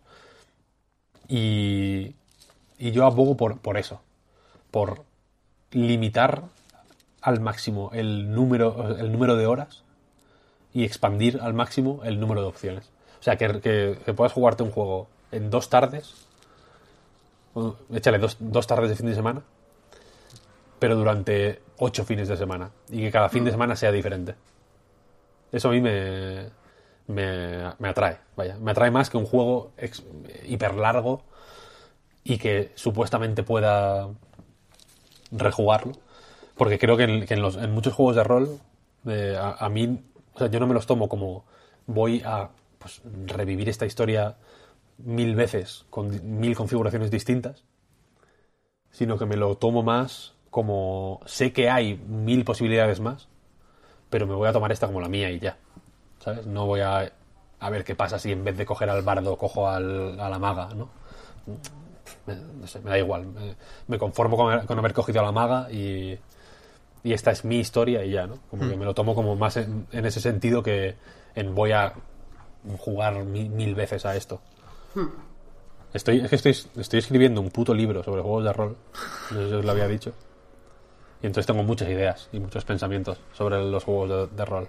Y he aprovechado esta esta preguntita pues para descargar un poco. Así que lo siento. al- escribiendo Lo estoy escribiendo para nosotros. Claro, Bueno, eso ya preguntaba para Night. Ah, lo voy a escribir para otros. ¿No te digo? Yo qué sé, tío, un encargo de estos. No, no, no. Como Toys for Bob, que por cierto, eh, lo, lo he mirado hace un momento. eh, El, el Link's Awakening, el de Switch, lo hizo Grezo. Grezo, Eso, también otra de las que tienen por ahí. Sí, sí, sí. Sí, sí. Eh, para terminar, iba a decir que el que no queremos o no pedimos siquiera rejugarlo, pedimos jugarlo una vez o jugarlo solo un ratito, es Half-Life Alyx, que muchos nos preguntabais por él y es verdad que no lo contamos la semana del lanzamiento, que es cuando tocaba, pero que pues, la situación que os podéis imaginar, no tenemos dispositivos de realidad virtual por aquí, teníamos, tanto en Madrid como en Barcelona, apalabrado el poder ir a, a casa de algún amiguete que sí tiene un, un Oculus Quest o un Index, con un poco de suerte, a probarlo, pero claro, nos pilló ya el confinamiento y, y, y tocó jorobarse, porque yo le tengo unas ganas increíbles, ¿eh? Es, es raro que no lo mencionáramos siquiera la semana que salió, porque yo lo tengo hiper presente, muy, muy, muy, muy presente. Mil, mil. Sí, sí. Qué ganas. Así que eso, yo creo que llega el momento de la despedida, ¿no? Pues Así sí. Fíjate. Eh, no sin antes recordar que tanto el podcast Reload como anightgames.com son proyectos que se mantienen gracias a vuestras generosas aportaciones. Patreon.com barra anightreload para más información. Y para agradeceros ese apoyo, los patrons tenéis ahora un ratito más de podcast. La semana pasada dije un ratito más de prórroga. Y me dio por pensar que igual lo digo el 50% de las veces. O sea, seguramente... Habría dicho ya alguien algo, ¿no? No lo sé, no lo sé. Pero bueno, eh, por ejemplo, en la prórroga de la semana pasada hablamos de Half-Life Alyx muy por encima. Fíjate cómo lo cuelo, como quien no quiere la cosa. De todos modos, no os perderéis nada importante los que, sin Patreon de por medio, nos seguís y nos ayudáis a mejorar. Gracias también por eso. Y nos vemos o nos escuchamos otra vez la semana que viene. Gracias, Víctor. Gracias, Marta. Hasta la próxima. A ti, Pep. Gracias a ti, Pep. Hasta la Chao, próxima.